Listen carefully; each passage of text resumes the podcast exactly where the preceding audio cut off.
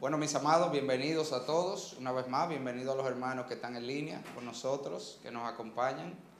Eh, como ustedes saben, seguimos con nuestra clase de perspectiva escatológica y hoy tenemos otro invitado especial, un hermano que no necesita mucha presentación en nuestro país y en nuestro medio, el pastor Sugel Michelén, hombre que el Señor ha usado grandemente, no solamente en su iglesia, sino en este país y en el mundo y esperamos que el Señor lo use también en medio nuestro para llevarnos a la verdad. ¿Qué tú dices, Pedro? Me parece muy bien. Muy bien, exactamente. Bueno, hermano, vamos a orar y pedir que Dios nos dirija y nos dé sobre todo eh, un espíritu de humildad ¿verdad? Para, para exponernos su palabra, de todos, hasta del expositor, ¿verdad? Ok. Padre y Dios de toda gracia. Gracias te damos por Jesucristo nuestro Señor y en su nombre venimos ante tu presencia, Señor. Rogándote que seas tú en medio nuestro, como has prometido, Señor, de manera especial, dándonos luz, entendimiento, espíritu de sabiduría y revelación, como dice el apóstol Pablo en Efesios, para nosotros poder entender las cosas que vamos a hablar y sobre todo nuestro deseo no es, Señor, tener la razón, sino llegar a la verdad. Sí, Señor. A lo que tú quieres, a lo que tú has revelado, a lo que es tu consejo. Te pedimos, Señor, que así tú des sabiduría a cada uno para la mutua edificación en este lugar. De manera especial te damos gracias por tu siervo, el pastor Michelén, gracias por la manera como tú lo has usado en todos los años que él tiene siendo un instrumento en tus manos, Señor. Gracias por él, gracias por su testimonio, gracias por su vida, gracias, Señor, por la manera como él ha impactado a nuestras vidas de manera personal y a este país y el mundo con tu palabra. Síguele usando para tu gloria y una vez más, úsale en medio nuestro, en el nombre de Jesús. Amén. Amén. Eh, con este, ok. Ah, bien, hermanos, antes de, entrar directamente en el material, yo quisiera dar un breve testimonio porque creo que es importante para el tema que vamos a estudiar. Eh, yo me convertí en el año 77, en verano del 77, en la iglesia bautista de Gascue que como muchos de ustedes saben es una iglesia, eh, era una iglesia en ese momento dispensacionalista, premilenialista, pretribulacionista, o sea que nací eh, en el seno del dispensacionalismo. Eh, la primera Biblia que leí fue la Biblia de Scofield y me nutrí muchísimo de sus notas.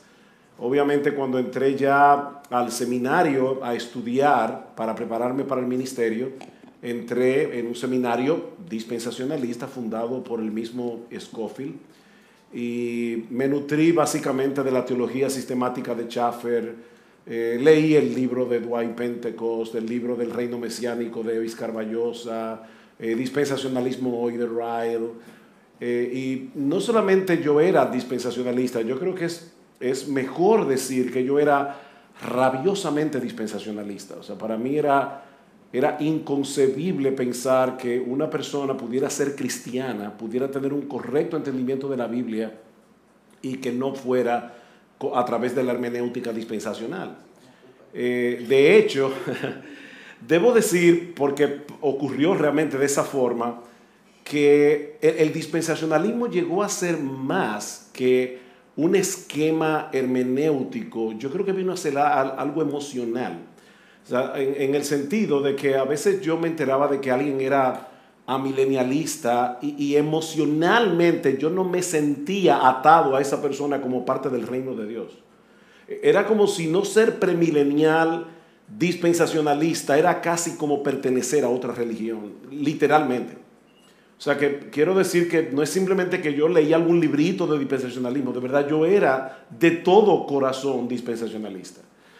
Eh, mi mente comenzó a cambiar, no con respecto al dispensacionalismo, sino en la parte emocional, cuando conocí a un pastor en el año 1985 que era amilenialista y para mi sorpresa, a pesar de eso, era una persona piadosa y era un buen pastor. Eso, eso para mí fue chocante, porque mi esquema mental no se podía ser un buen teólogo, un buen creyente, teniendo una forma tan extraña de interpretar la Biblia.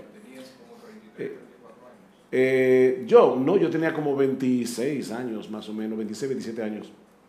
Eh, este amigo, de, quien me hice realmente muy amigo, eh, fue muy sabio. Él nunca habló conmigo acerca de ese tema, nunca. De hecho, la única vez que hablamos acerca de ese tema fue un día que yo le dije en broma, yo creo que tú te vas a pasar el milenio entero preguntándote cómo yo pude haber estado tan equivocado.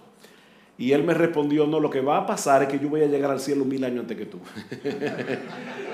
Pero fue la única conversación que yo tuve con ese hermano acerca de ese tema. Eh, él me respetaba, yo lo respetaba. Eh, y, quiero decir de verdad que una de, mis oraciones en esta tarde eh, al Señor durante este día, y, así le pedí a mis pastores que lo hicieran, es que yo voy a tratar de ser lo más convincente que yo pueda.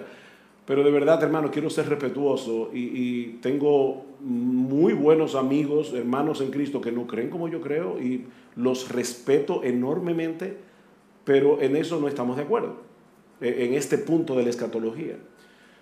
Andando el tiempo, yo comencé a inquietarme con el tema y, pensé, yo, yo, creo que yo debo estudiar esto más a fondo y, y decidí volver de nuevo sobre mis pasos y pasé casi tres años. Es difícil para mí establecer qué tiempo, pero, pero no fue de la noche a la mañana. Yo pasé casi tres años estudiando este tema lo más profundo que mi capacidad me daba. Eh, recuerdo que leí el libro de Anthony, de Anthony Hokima, eh, La Biblia y el futuro, y todavía guardo mi copia ahí como un tesoro porque tiene mis notas rebatiendo a Hokima, con la cosa que yo ahora creo. Eh, luego, otro de los libros que leí que, que, sí me fue de impacto fue el libro de John Gerstner, un gran teólogo norteamericano. Escribió un libro titulado Dividiendo incorrectamente la palabra de verdad, Wrongly Dividing the Word of Truth. Eh, ustedes saben que Scofield escribió un libro que se llama Rightly Dividing the Word of Truth. Así que este, este era como una respuesta a, a Scofield. Por supuesto, el dispensacionalismo ha cambiado mucho del clásico al que es en el día de hoy, al dispensacionalismo progresivo. Y lamentablemente yo no tengo tiempo para hablar de dispensacionalismo, yo no voy a meterme en ese tema. Pero evidentemente yo no soy dispensacionalista en este momento.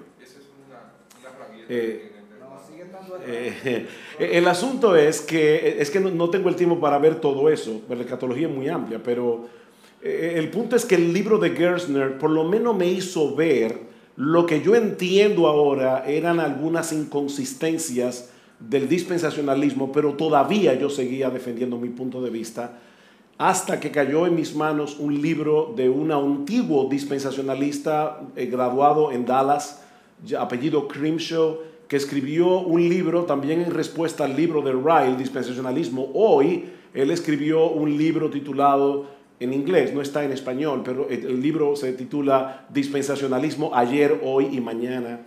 Y cuando yo iba leyendo el libro, yo le comentaba a mi esposa, ya yo no puedo más con esto, porque de verdad fue una crisis aún a nivel emocional. O sea, yo decía, e-, este hombre está destrozando todos mi andamiaje hermenéutico, lo está destrozando por completo. Y una de las cosas que llamaba mi atención de Crimshaw es precisamente el hecho de que al venir de un trasfondo dispensacional era sumamente respetuoso en la forma como él presentaba sus ideas, porque el libro de Gerstner, de es un libro muy agresivo el libro de Crimshaw es un libro escrito por un teólogo que al mismo tiempo es un caballero.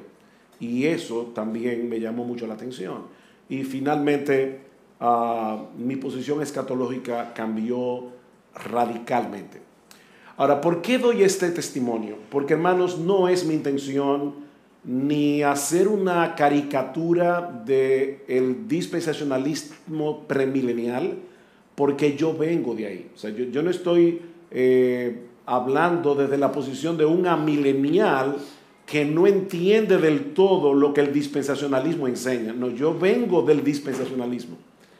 Eh, y creo que en ese sentido tengo una ventaja, porque conozco los dos mundos. Y por otro lado, que aunque vuelvo y repito, yo voy a hacer lo más, yo le decía a Narciso, yo voy a hacer todo lo convincente que yo pueda, y yo sé que yo soy fogoso defendiendo mis argumentos, pero de verdad, hermanos, que lo último que yo quisiera es ofender a un hermano mío en Cristo y, causar una polémica innecesaria o una controversia innecesaria. Y, una de las cosas que yo le decía a Narciso esta mañana es, yo estoy dispuesto a que ustedes me disparen con todos los misiles que ustedes quieran, yo no me voy a sentir mal porque creo que eso va a enriquecer la clase. Así que habiendo dicho esto, permítanme entonces comenzar con el tema que, que, vinimos a tratar aquí. Yo no vine a hablar del dispensacionalismo per se, sino del amilenialismo. Eh, por cierto, un título que no me gusta, porque el A indica una negativa. Yo creo que mejor que decir amilenialismo, yo creo en un milenio realizado. Pero eso lo veremos en un momento, no en un amilenialismo como si el milenio no existiera en absoluto. Ok. Bien, habiendo eh, hecho esa aclaración, eh, una de las cosas que nosotros tenemos que entender de la escatología bíblica es que la escatología bíblica es sumamente simple. Y yo creo que si nosotros pudiéramos ver la simplicidad de la escatología bíblica, eso nos va a ayudar a colocar cada cosa en su justo lugar. Cuando uno se muda en una casa, ¿verdad? Lo primero que la esposa le pide a uno es que los closets tengan tramos, ¿verdad? Y que la despensa de la cocina tengan tramos, porque mientras más tramos haya para poder colocar las cosas, más organizado será. Entonces, ¿por qué yo digo que la escatología bíblica es simple? Porque toda la escatología bíblica solo tiene dos tramos. solo dos tramos. Este siglo y el venidero. Este siglo y el venidero. Entonces vamos a, a comenzar viendo esta terminología bíblica para poder entender el resto de los detalles que nosotros encontramos en la Biblia acerca de la escatología, la terminología de las dos eras, este siglo y el venidero, como yo espero demostrar en un momento, permea todo el Nuevo Testamento, sin lugar a dudas. No importa la concepción escatológica que uno tenga, esta terminología de los dos siglos o los dos aiones en griego permea toda la Biblia, particularmente todo el Nuevo Testamento. La palabra aion es una palabra que no es fácil de traducir porque a veces aparece como edad, a veces aparece como siglo, a veces aparece como mundo en el Nuevo Testamento. Esta palabra griega, uh, Hendrickson, dice que significa el mundo en movimiento, es el mundo en movimiento. Eh, habla de algo que es tanto espacial como temporal.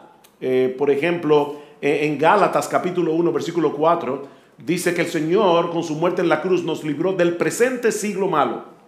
E, está diciendo, es un siglo, pero obviamente no de mil años, un siglo. E, esta era es una era presente y tiene una cualidad particular, es una era mala. E, en Lucas capítulo 20, eh, ¿recuerdan ustedes cuando le preguntaron los saduceos al Señor eh, de esa mujer que se casó? Ese texto lo vamos a ver en un momento, se casó con un hombre, él murió, hermano, murió de quién será esposa. Y, dice el Señor, son los hijos de este siglo los que se casan, pero no los del siglo venidero. Hay una, diferencia fundamental entre estas dos eras. Entonces la palabra aion es este mundo en movimiento. Es, es una existencia temporal, esa es la implicación de la terminología. Es una existencia temporal y espacial sin fin cuando la Biblia habla del aion eterno. O sea, la, Biblia en el Nuevo Testamento usa la palabra aion para referirse a la vida eterna, un montón de veces. Y, se está refiriendo precisamente a una vida temporal y espacial sin fin. Y, esto es importante, hermano, porque los griegos introdujeron un concepto que muchos cristianos evangélicos lamentablemente han, han abrazado sin saber su origen. Y es que el mundo helénico eh, el, hecho de que el hombre estuviera en un, en un ciclo interminable de tiempo era algo terrible para ellos y por eso se imaginaban la eternidad como un tiempo sin tiempo. Y hay algunos creyentes que piensan que en la eternidad no habrá tiempo. No, hermanos, el único ser, el único ser que puede vivir por encima del espacio y del tiempo es Dios. Uno de los textos que a veces usan algunos creyentes para, para decir que en la eternidad no habrá tiempo es cuando dice en Apocalipsis capítulo 10, versículo 6, que dice que el ángel dijo a gran voz, el tiempo no será más. Pero en realidad lo que ese texto significa en el original es, ya no habrá más dilación, pero en el, en el cielo habrá tiempo, definitivamente. Ahora bien, vamos a ver un vistazo general rápido de esta terminología. Y hermanos, yo quiero que ustedes lo vean en la escritura. Eh, por eso voy a citar muchos textos, muchos textos. En primer lugar, dice ah, el Señor, a cualquiera que dijere alguna palabra contra el Hijo, eh, wow, dijere con G, bueno, eso se, fue ahí. A cualquiera que dijere alguna palabra contra el Hijo del Hombre, le será perdonado, pero el que hable contra el Espíritu Santo, no le será perdonado ni en este siglo ni en el venidero. Por favor, no me pregunten sobre la blasfemia del Espíritu Santo, porque eso no es el tema. Pero es algo obvio en esta terminología. Cuando el Señor dice que no le será perdonado ni en este siglo ni en el venidero, ¿qué es lo que quiere decir? Que no le será perdonado nunca. Eh, guarden eso en el disco duro porque eso es importante. Hay algo que me está pasando con este micrófono, no sé lo que es. Si es que mi oreja es deforme o es que... Eh, ok, déjame ver si apretándolo aquí. Pero fíjense, ni en este siglo ni en el venidero. Cuando Pedro le pregunta al Señor, nosotros que lo hemos dejado todo, ¿qué tendremos?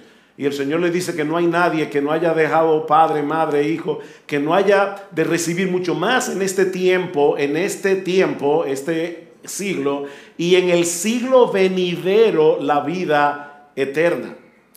Ah, otra vez el texto de ah, Marcos 10, que no reciba cien veces más ahora en este tiempo, casa, hermanos, hermanas, madres, hijos, tierras, con persecuciones y en el siglo venidero la vida eterna. Lucas capítulo 16, versículo 8, alabó al amo, al, el, el amo, el mayordomo malo, por haber hecho sagazmente, porque los hijos de este siglo son más sagaces en el trato con sus semejantes que los hijos de la luz, los hijos de este siglo.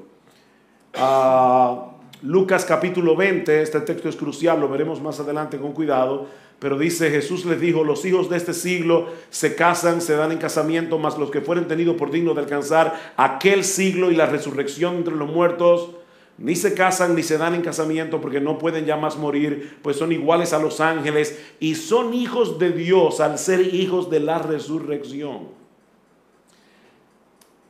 Romanos 12, no os conforméis a este siglo nosotros somos creyentes, vivimos en este siglo, todavía estamos aquí en este mundo, pero no debemos conformarnos a la filosofía, a la cosmovisión que caracteriza este siglo. Pablo dice, si no transformados, o para ser más precisos, debe ser ser transformados por medio de la renovación de vuestro entendimiento para que comprobéis cuál sea la buena voluntad de Dios, agradable y perfecta. En 2 Corintios 4:4 Pablo dice que el Dios de este siglo, ¿quién es el Dios de este siglo?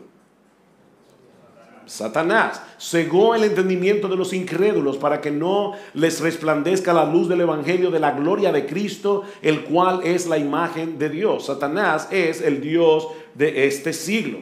Créanme hermanos, Ustedes van a ver las implicaciones de todo eso en un momento. Yo no estoy citando los textos simplemente porque sí, para que no se canse. Pablo dice en 1 Corintios 1:20, ¿dónde está el sabio? ¿Dónde está el escriba? ¿Dónde está el disputador de este siglo? Y el disputador de este siglo es el hombre que por haber abrazado la sabiduría humana no puede entender la sabiduría de Dios. Porque la sabiduría de Dios es paradójica. ¿Cómo puede ser que Dios gane perdiendo? ¿Cómo puede ser que Dios dé vida muriendo? ¿Cómo puede ser que Dios tenga victoria siendo derrotado en la cruz? E-, es una sabiduría que el mundo no puede comprender y por eso el disputador de este siglo discute con Dios y prefiere inventarse un sistema de salvación más acorde a su propio pensamiento. Por ejemplo, e-, el Evangelio es contraintuitivo. Lo que el mundo me dice en el día de hoy es que cuando yo me porto bien me deben recompensar. Sin embargo, el Evangelio me dice que la salvación no es por obras. Entonces, es contraintuitivo, va contra mi intuición. E, es la sabiduría de Dios contra la sabiduría del mundo. Pero noten cómo Pablo le llama el disputador de este siglo. Sin embargo, hablamos sabiduría entre los que han alcanzado madurez. Una sabiduría que no es de este siglo ni de los príncipes de este siglo que perecen, la que ninguno de los príncipes de este siglo conoció, porque si lo hubieran conocido nunca habrían crucificado al Señor de gloria. Primero los Corintios 3:18, nadie se engaña a sí mismo. Si alguno entre vosotros se cree sabio en este siglo, hágase ignorante para que llegue a ser sabio. En otras palabras, en vez de abrazar la sabiduría que es típica de este siglo, ignora esa sabiduría para que pueda llegar a ser verdaderamente sabio con la sabiduría de Dios. Gálatas 1:4, Cristo se dio a sí mismo por nuestros pecados para librarnos del presente siglo malo conforme a la voluntad de nuestro Dios. Cristo fue colocado sobre todo principado, autoridad y poder y señorío y sobre todo nombre que se nombra, no solo en este siglo, sino también en el venidero. Aquí tenemos otra vez este siglo, el venidero. Efesios 2.2, hablando de, los, de nuestra condición cuando todavía no éramos creyentes, en lo cuales anduvisteis en otro tiempo, siguiendo la corriente de este mundo, este aión, otra vez, aunque se traduce mundo, es la palabra siglo, la palabra aión conforme al príncipe de la potestad del aire, el espíritu que ahora opera en los hijos de desobediencia.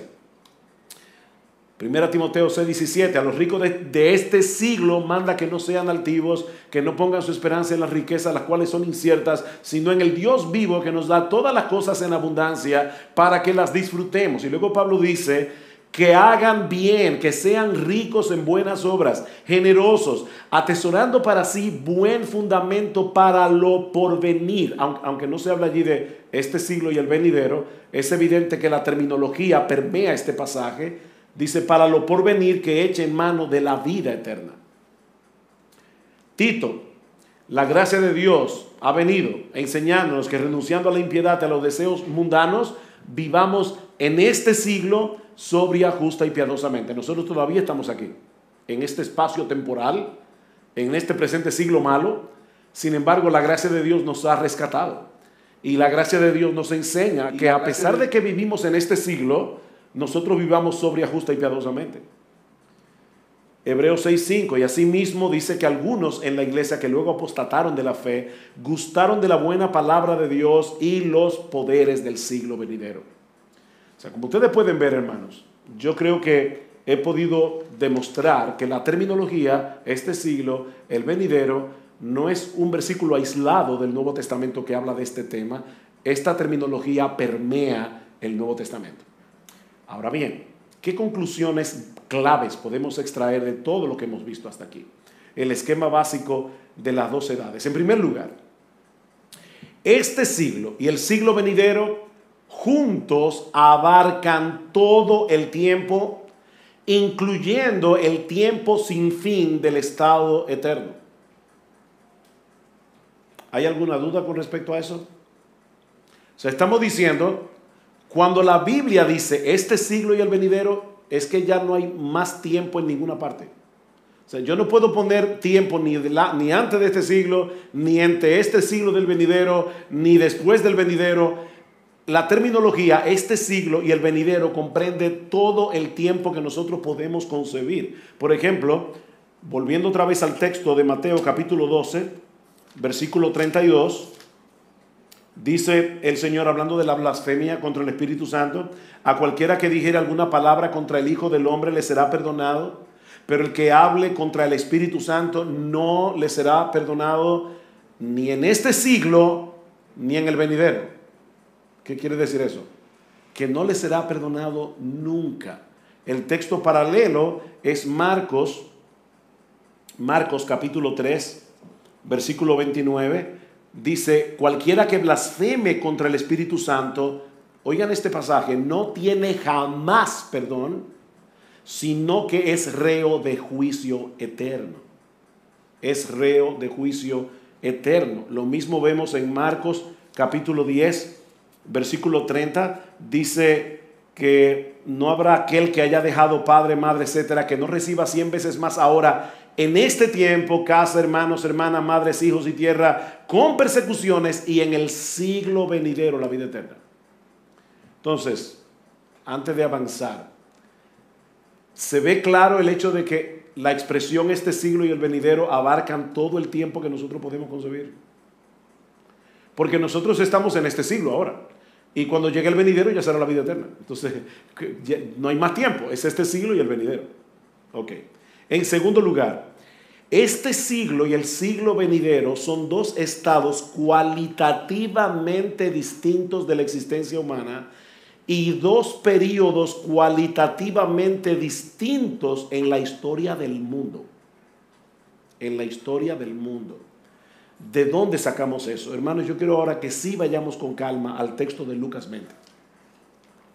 Lucas capítulo 20.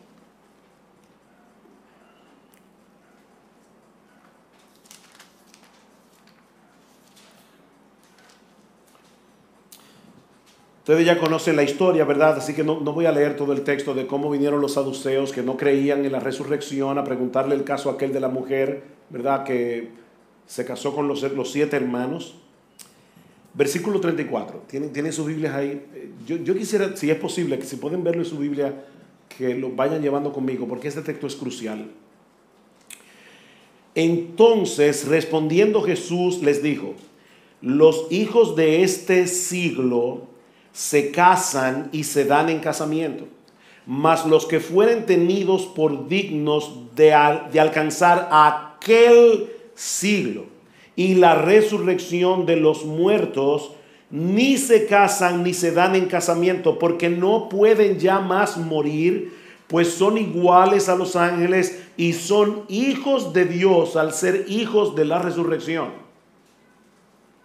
Hermanos, ¿qué nosotros aprendemos de este pasaje en cuanto a este siglo y el venidero?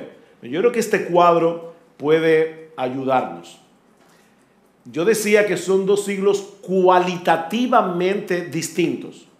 O sea, esto rebate completamente el postmilenialismo, ¿verdad? Que enseña que eh, la iglesia va a evangelizar al mundo y va a tener tal alcance que, eh, el mundo va a cambiar. No, e, este mundo no va a cambiar por eso. O sea, no es la iglesia la que va a traer el milenio al, mundo, el reino que, estamos esperando. No, la, diferencia que hay entre este siglo y el venidero es sobrenatural. Es, Dios que va a hacer una diferencia entre este siglo y el venidero. ¿Y cuál es la diferencia? Bueno, nótenlo ahí. En primer lugar, dice que en este siglo hay casamiento. En el siglo venidero no hay casamiento. En este siglo hay muerte. En el siglo venidero no hay muerte. Dice que ya no pueden más morir. Nadie que alcance el siglo venidero puede morir. En este siglo dice que los hombres son naturales, son eh, con el cuerpo que venimos de nuestras madres. Dice que en el siglo venidero solo estarán personas resucitadas. ¿Lo, vieron en el texto? Por favor, yo, yo, estoy tratando de que ustedes lo vean en la Biblia, no, no, en mis argumentos. Es lo que Cristo dice. En, segundo, en, cuarto lugar, perdón, según el Señor, en este siglo los justos y los injustos coexisten, cohabitan el planeta. En el siglo venidero no será así. Los hijos de Dios y los impíos estarán separados para siempre. Así que son dos siglos cualitativamente diferentes. Es lo mismo que nosotros vemos en Mateo capítulo 13. Vayamos allí por un momento. Rápido porque lo vamos a ver más adelante con más calma. Mateo capítulo 13. En Mateo capítulo 13 nosotros encontramos la parábola del trigo y la cizaña. Yo sé que ustedes son estudiantes de maestría, no quisiera ofenderlos. Yo estoy presuponiendo, ¿verdad?, que ustedes conocen esos textos muy bien. Sé que no, tengo que estar yendo detrás de, ellos para que el tiempo nos rinda, pero ustedes conocen la parábola del trigo y la cizaña. Ahora bien, yo quiero que ustedes noten algo importante en la parábola del trigo y la cizaña y es el problema que tiene esta parábola. Yo no sé si ustedes se han dado cuenta del problema que esta parábola tiene y es un problema bastante serio. ¿Cuál es el problema de la parábola del trigo y la cizaña? Sobre todo con la interpretación de Cristo. Porque en Mateo 13, 24 a 30, el Señor les dice la parábola, luego en el versículo 36, el mismo Jesús la interpreta. Despedida la gente, entró Jesús en la casa y acercándose a él, sus discípulos le dijeron, explícanos la parábola de la cizaña del campo. Respondiendo él les dijo, aquí está la explicación y es tan simple, el que siembra la buena semilla es el Hijo del Hombre. El campo es el mundo, no la iglesia. Yo no sé cuántas veces se habla de, en la iglesia siempre hay trigo y cizaña. Y es verdad que iglesia hay trigo y cizaña, pero por favor nunca digan eso en base a ese texto, porque ese texto no tiene nada que ver con eso. ok, el campo es el mundo. La buena semilla son los hijos del reino, las cizañas son los hijos del malo. El enemigo que la sembró es el diablo. La ciega es el fin del siglo y los segadores son los ángeles. De manera que como se arranca la cizaña y se quema en el fuego, así será en el fin de este ayón de este siglo. Enviará el Hijo del Hombre a sus ángeles, recogerán de su reino a todos los que sirven de tropiezo y a los que hacen iniquidad, los echarán en el horno de fuego, allí será el lloro y el crujir de dientes. Entonces, entonces los justos resplandecerán como el sol en el reino de su Padre. El que tiene oídos para oír, oiga. Ahora la pregunta es, vuelvo y repito, ¿cuál es el problema de esta parábola? Hermanos, el problema de esta parábola es que no Piénsenlo bien. ¿Qué está enseñando Jesús en Mateo capítulo 13, según los versículos 10 y 11? Los misterios del reino de Dios. El Señor llama a los apóstoles y le dice, les voy a enseñar los misterios del reino, algo que, que ustedes no pudieran conocer a menos que venga una revelación divina y, se los enseñe. Y este es el misterio. En el mundo hay gente buena y gente mala. Y así va a ser hasta el fin. De verdad, eso es un misterio. El problema de esta parábola es que no tiene ningún problema. ¿Por qué Cristo dice, yo les voy a enseñar un misterio y les dice algo tan simple? Por esta razón, los apóstoles, antes de ser discípulos de Jesús, eran discípulos de quién? Eran discípulos de Juan el Bautista.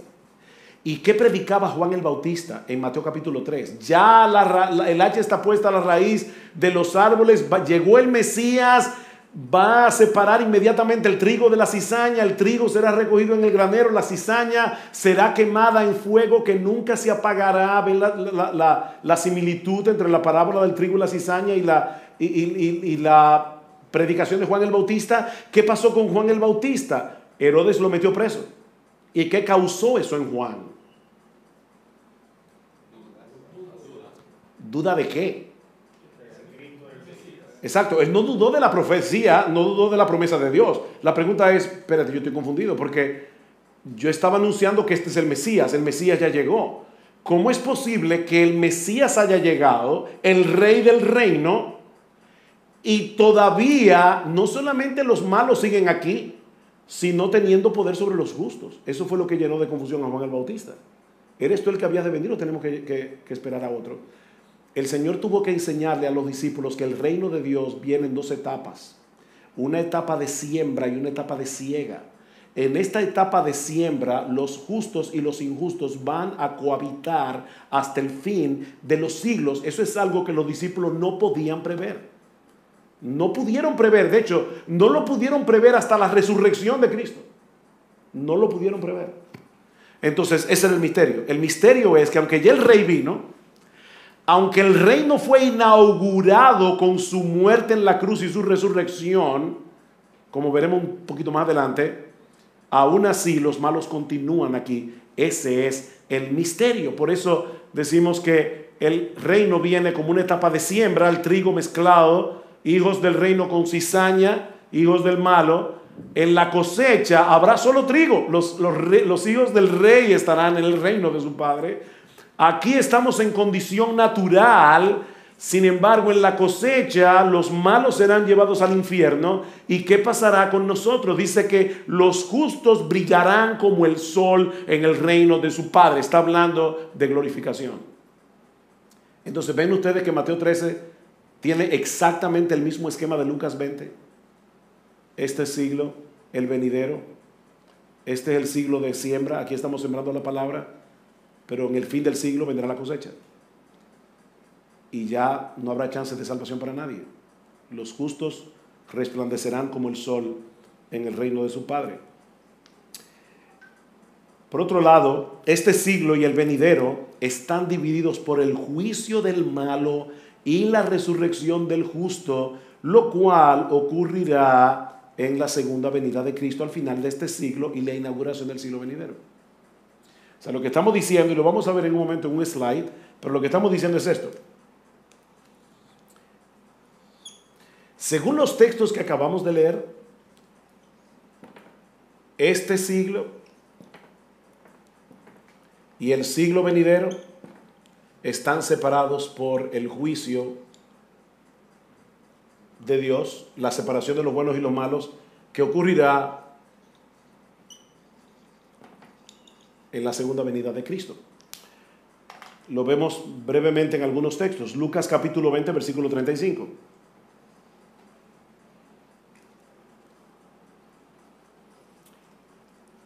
Versículo 34 para tomar el contexto. Los hijos de este siglo se casan y se dan en casamiento.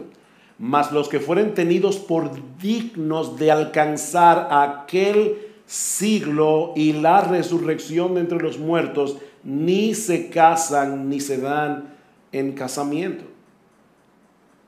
Hermanos, ¿cuándo será la resurrección de los muertos? En la segunda venida de Cristo. Así que la segunda venida de Cristo divide este siglo del siglo venidero. Eso son cualitativamente distintos. Mateo capítulo 13, versículo 39 es el texto que leímos hace un momento. Mateo capítulo 13. Noten hermanos otra vez el esquema. El enemigo que sembró la cizaña es el diablo. La ciega es que es no el fin del siglo, no, el fin de este siglo. Y yo sé que dice del siglo, pero, pero obviamente está hablando de este siglo.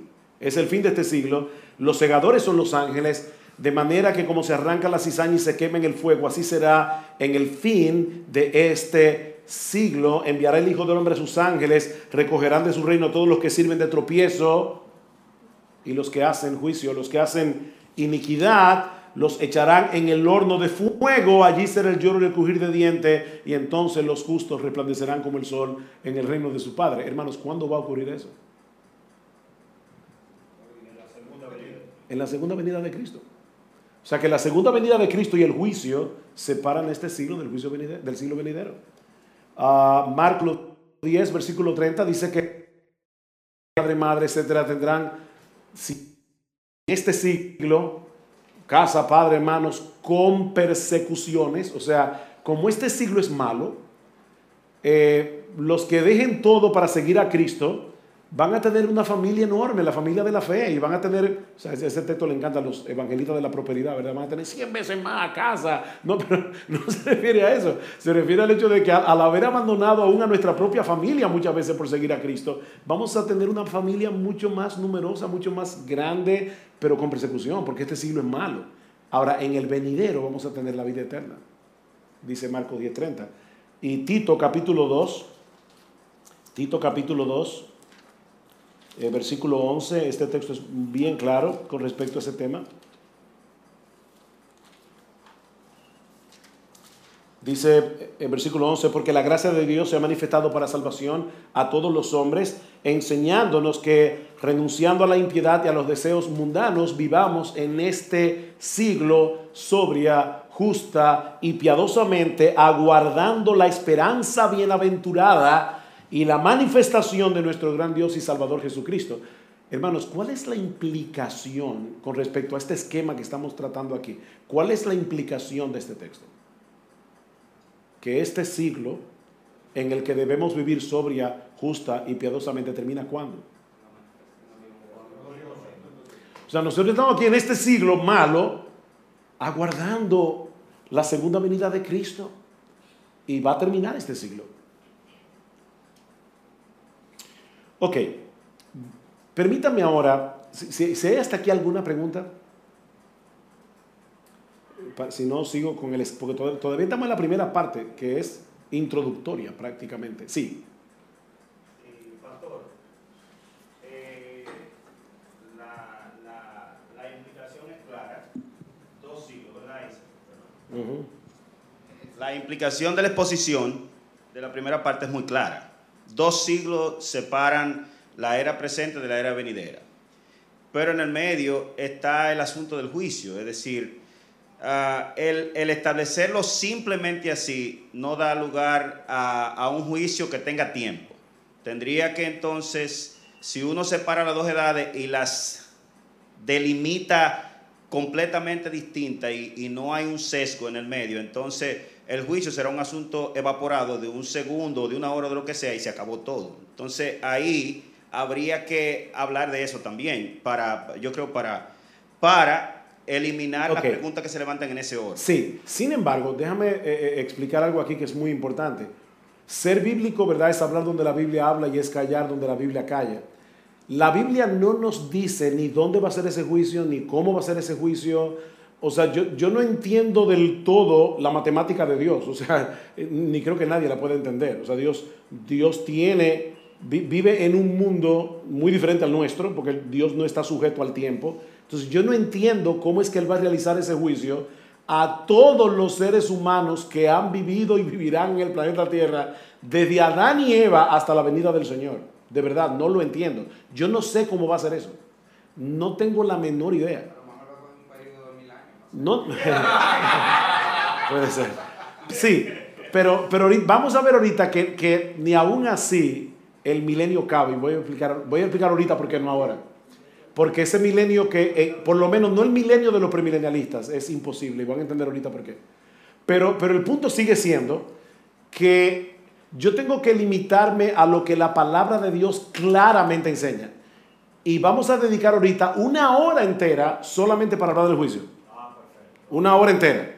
Ahí se, Sí, pero yo no voy a responder tu pregunta, te lo digo de antemano. Pero, pero vamos a ver más claramente lo que la Biblia enseña de, en cuanto a cuántos juicios hay, porque según el dispensacionalismo, por lo menos el clásico son siete juicios. En segundo lugar, cuál es el tiempo de ese juicio y cuál es el resultado de ese juicio. Entonces vamos a verlo en tres pasajes clave de la palabra de Dios. Y luego vamos a ver el tema del reino. O sea, eso es básicamente mi esquema. Estamos viendo ahora el esquema de este siglo y el venidero, luego vamos a hablar del juicio y luego vamos a hablar del reino. Eso es lo que vamos a ver en estas cuatro horas. Si me da tiempo, vamos a hacer una exposición de Romanos 11, entero, si me da tiempo. Y yo quiero que me dé tiempo, si no, yo les traje a ustedes un estudio de Romanos 11 para que se lo lleven a su casa, escrito de pie a pa. Pero yo prefiero tratar de explicarlo aquí. Ok, pero antes de llegar ahí vamos, vamos a seguir. Espero hermano que al final por lo menos pueda tener el esquema claro. Déjenme modificar un poco el esquema de los dos siglos, introduciendo otros elementos que aparecen en el Nuevo Testamento. En primer lugar, este siglo es y siempre será malo. Este siglo es y siempre será malo. Dice, alabó al amo, al mayordomo, malo por haber hecho sagazmente, porque los hijos de este siglo son más sagaces en el trato con sus semejantes que los hijos de luz. Evidentemente los hijos que ahora son hijos de luz, pero que van a alcanzar aquel siglo, los que viven con las características de este siglo malo, son más sagaces. Dice, no hay quien haya dejado padre, madre, etcétera, que no reciba cien veces más en este tiempo casa, hermanos, hermanas, madre, hijo, tierra, con persecuciones. ¿Por qué con persecuciones? Porque este es un siglo que aborrece a la iglesia, es un siglo que aborrece al pueblo de Dios. Y en el siglo venidero, la vida eterna. Romanos 12, no os conforméis a este siglo. ¿Por qué? Porque si te conformas a este siglo, tú no puedes ser creyente. O sea, tú, tú no puedes crecer en piedad, tú no puedes crecer a la imagen de Cristo si tú te conformas al molde de este siglo, porque este siglo es malo. Segundo a los Corintios 4:4 le llama al diablo el Dios de este siglo. Y, y, dice que una de las cosas que, que el Dios de este siglo trata de impedir es que las personas puedan ver la gloria del Evangelio de la gloria de Cristo, para que no se conviertan al Señor. Gálatas 1.4, Cristo se dio a sí mismo por nuestros pecados para librarnos del presente siglo malo. Efesios 2.2, en los cuales anduviste en otro tiempo siguiendo la corriente de este mundo, siguiendo la corriente de este mundo. Cata, perdón, ¿quiénes estudian griego en esta academia? Ok, lo que dice el texto es kata, kata tu cosmo tu tu. O sea, es eh, eh, el, el, el kata ton ayona según el siglo este. Es muy enfático el texto. Según el siglo este de este mundo. Así que en primer lugar, este siglo es y siempre será malo. En segundo lugar, este siglo está en sus últimos días. Este siglo está en sus últimos días. Tan pronto Cristo ascendió a los cielos, nosotros entramos ya en la última etapa del calendario de Dios. Ya nosotros estamos en los últimos días que dice Juan, hijitos, ya es, ya son los últimos tiempos. Primera de Juan capítulo 2, versículo 18. Por ejemplo, en 1 Corintios 2, 6 dice, sin embargo, hablamos sabiduría entre los que han alcanzado madurez, pero una sabiduría no de este siglo, ni de los gobernantes de este siglo que van desapareciendo. Eso es lo que dice el texto literalmente, y por eso usamos la, reina, la Biblia de las Américas. Es un siglo que va desapareciendo. Y el mundo pasa, y lo que el texto dice en lo original es, el mundo está pasando y sus deseos. Pero el que hace la voluntad de Dios permanece para siempre. Hebreos capítulo 9, de otra manera le hubiera sido necesario padecer muchas veces desde el principio del mundo, Pero ahora, en la consumación de los siglos, se presentó una vez para siempre por el sacrificio de sí mismo para quitar de en medio el pecado, la consumación de los siglos. Primera Corintios 10. Estas cosas les acontecieron como ejemplos y están escritas para amonestarnos a nosotros. ¿Quiénes somos nosotros? ¿Quiénes somos nosotros? Los que hemos alcanzado los fines de este siglo. Nosotros ya estamos en los postreros días. Por eso es que Pedro cita la profecía de Joel cuando el Espíritu Santo descendió, dice, eso fue lo que profetizó Joel, en los postreros días profetizarán vuestros hijos y vuestras hijas. O sea, ya quedó inaugurado estos postreros días. Y en tercer lugar, las grandes realidades del siglo venidero ya han irrumpido y se encuentran en operación en este siglo. ¿Qué quiere decir eso? Yo sé que eso puede sonar un poco complicado, pero ya nosotros comenzamos a gustar algunas cosas de este siglo, que se del siglo venidero, perdón, que se solapan con este siglo. Por ejemplo, en el famoso texto que no voy a explicar, porque no es el tema, si la salvación se pierde o no se pierde, yo confío en que aquí todos están seguros de que la salvación no se pierde, pero en el texto de Hebreos, que habla de la apostasía de algunos, dice, es imposible que los que una vez fueron iluminados, gustaron del don celestial, fueron hechos partícipes del Espíritu Santo, y asimismo gustaron de la buena palabra de Dios y los poderes del siglo venidero, y recayeron, sean otra vez renovados para arrepentimiento. Aquí se está hablando de personas que en el primer siglo, estando en la iglesia, ellos gustaron de los poderes del siglo venidero. Hay cosas que ya están pasando debido a la venida de Cristo que son manifestaciones, adelantos de lo que va a ser aquel siglo y se solapan con este siglo. Pero vemos a aquel que fue hecho un poco menor que los ángeles, a Jesús, coronado de gloria y de honra a causa del padecimiento de la muerte Hermanos, Cristo ya está coronado de gloria y de honra. Cristo ya es rey. Y, eso debe ser de mucho ánimo para nosotros. Sí, pero eh, aquí se está hablando del Cristo mesiánico, aquí se está hablando del Cristo como hombre que se encarnó. No, Cristo nunca había sido hombre hasta que se encarnó de María. Y es ese Cristo encarnado el que ascendió a los cielos como el Dios hombre y fue coronado como el Dios hombre que venció al diablo. Entonces no, en ese sentido él nunca había sido coronado. En ese sentido nunca. Eso fue nuevo para Jesús. Pero él fue coronado. Ya él es rey. Cristo ya reina. Por eso es que nosotros no podemos comenzar la gran comisión con Mateo 28, 19. Y, ¿verdad? Y hacer discípulos a todas las naciones. No, hermanos. Comienza en el versículo 18. Toda potestad me ha sido dada en el cielo y en la tierra. Por tanto, id a hacer discípulos sobre todo principado, dice que él ya fue colocado, sobre todo principado y autoridad y poder y señorío, él fue colocado. Cristo ascendió a los cielos, se sentó a la diestra del Padre y él fue colocado sobre todo principado y autoridad y poder y señorío y sobre todo nombre que se nombra no solo en este siglo, sino también en el venidero. Ya Cristo fue coronado. Rey, rey de reyes y señor de señores. Una ilustración que puede explicarnos este solape del siglo venidero con este. Imagínense, hermano, una pareja de esposos, se casaron, están locos por tener un bebé, pero la esposa no sale embarazada. Finalmente, un día la esposa llega y dice, mi amor, fui al ginecólogo, me hice la prueba, ¿eh? no, estoy embarazada. Eh, lo que ellos estaban esperando ya llegó, ¿verdad que sí? No. ¿Llegó o no llegó? Sí, no. Aún, pero todavía no. O sea, el bebé ya está ahí, pero no ha nacido todavía.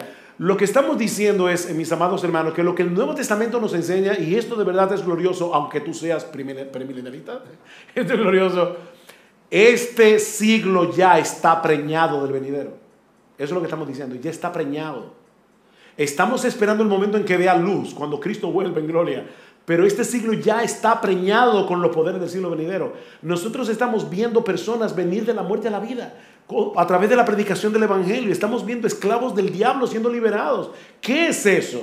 Manifestaciones de los poderes del siglo venidero que se hacen patentes en el día de hoy. Conclusión de esta parte de la clase. En primer lugar, esta estructura nos explica por qué la Biblia asume una salvación en dos etapas. Si quieren pueden tomarle una foto a los textos que están allí o, escribirlos para no buscarlos uno por uno. Pero ustedes saben muy bien que la Biblia habla de la salvación como algo que ya tenemos y como algo que tendremos. Somos salvos, sí. Vamos a ser salvos, sí. Las dos cosas. Porque ya en este siglo nosotros fuimos rescatados de nuestra vana manera de vivir ya nosotros fuimos librados de la condenación y de la esclavitud del pecado, pero como dice Juan, todavía no somos lo que vamos a hacer. Así que, en primer lugar, esta estructura nos explica por qué la Biblia asume una salvación en dos etapas. En segundo lugar, esta estructura también nos ayuda a entender las tensiones presentes de la vida cristiana. ¿Qué es lo que dice Juan? Hijitos, ahora somos hijos de Dios. Wow, gloria al Señor, ya, ya somos hijos de Dios pero aún no se ha manifestado lo que hemos de ser. Pero cuando Él se manifieste, seremos semejantes a Él porque le veremos tal como Él es. Uh, perdón. Ah. Gracias. ok. Ven hermanos el punto, ya nosotros fuimos regenerados, o aquí hay alguno que no haya sido regenerado. ya fuimos regenerados, todos nosotros hemos nacido de nuevo, pero hermano, el pecado todavía mora en ti. Y esto es una frustración. E, es por eso que es tan, tan cruel. Estos evangelistas que le dicen a, las personas que están ahí que la vida cristiana es todo victoria, victoria, todo felicidad, eh, una risa, de una sonrisa desde que nos levantamos por la mañana hasta que nos acostamos por la noche, hermano, eso no es verdad. Eso no es verdad. Nosotros, nosotros estamos en este siglo, hemos gustado del siglo venidero, pero no hemos llegado a la casa del Padre. Nosotros no tenemos nuestro destino, no hemos llegado a nuestro destino final, no tenemos la herencia completa. La tendremos cuando Cristo regrese en gloria. Es por eso que Pablo dice que las aflicciones del tiempo presente no son comparables con la gloria que nosotros ha de manifestarse. Hay aflicciones en el tiempo presente. Los cristianos se enferman los cristianos son tentados, los cristianos caemos en pecado. Y nos avergüenzan nuestros pecados. ¿Y por qué nos avergüenzan? Porque ya tenemos el anticipo, pero no tenemos la herencia completa. Cuando en la Segunda Guerra Mundial los aliados, y específicamente los Marines norteamericanos, conquistaron la isla de Iwo Jima, eh, y, pusieron aquella, aquella famosa foto que después fue tan controversial cuando se ven los Marines colocando la bandera norteamericana en, una, en, un montículo de la isla de, de, Iwo Jima. Esa isla ya era de los aliados. los aliados tomaron control de la isla. Pero ¿qué pasó? Los japoneses conocían muy bien todos los recovecos, todas las cuevas que había en, en la isla. ¿Y qué sucedió?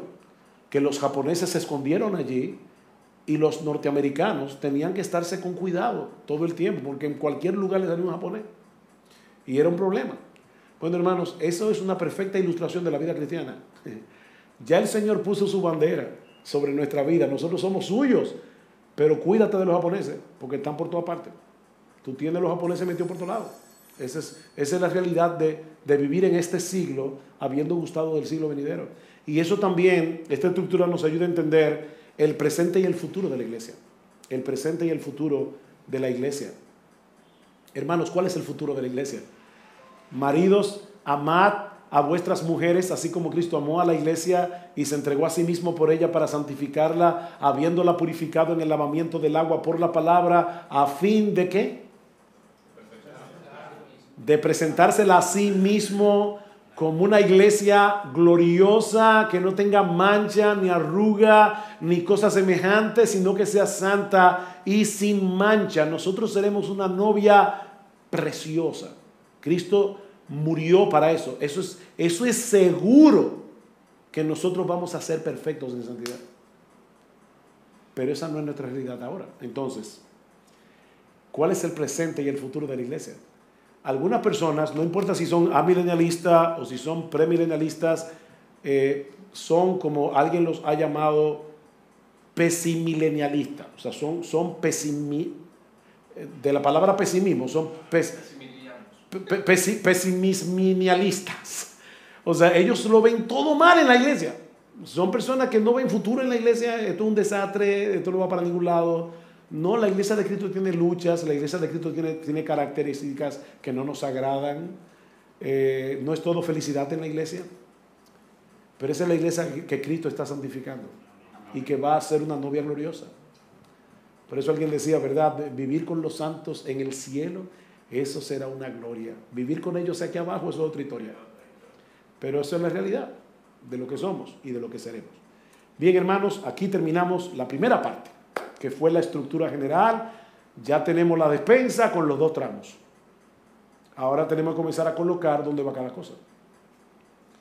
Pero yo espero haber probado con el Nuevo Testamento que este siglo y el venidero es el esquema que el Nuevo Testamento presenta. Y no es un esquema artificial, es un esquema simple. De hecho, eh, yo creo que Dios nos humilla con ese esquema porque nos encantan las cosas complicadas. Pero lo que estamos diciendo, mis amados hermanos, es que todo lo que la Biblia enseña y todo lo que la Biblia profetiza o tiene que ver con este siglo o con el venidero. Es así de simple. si hay, alguna pregunta con respecto al esquema, porque ahora vamos a seguir desarrollando.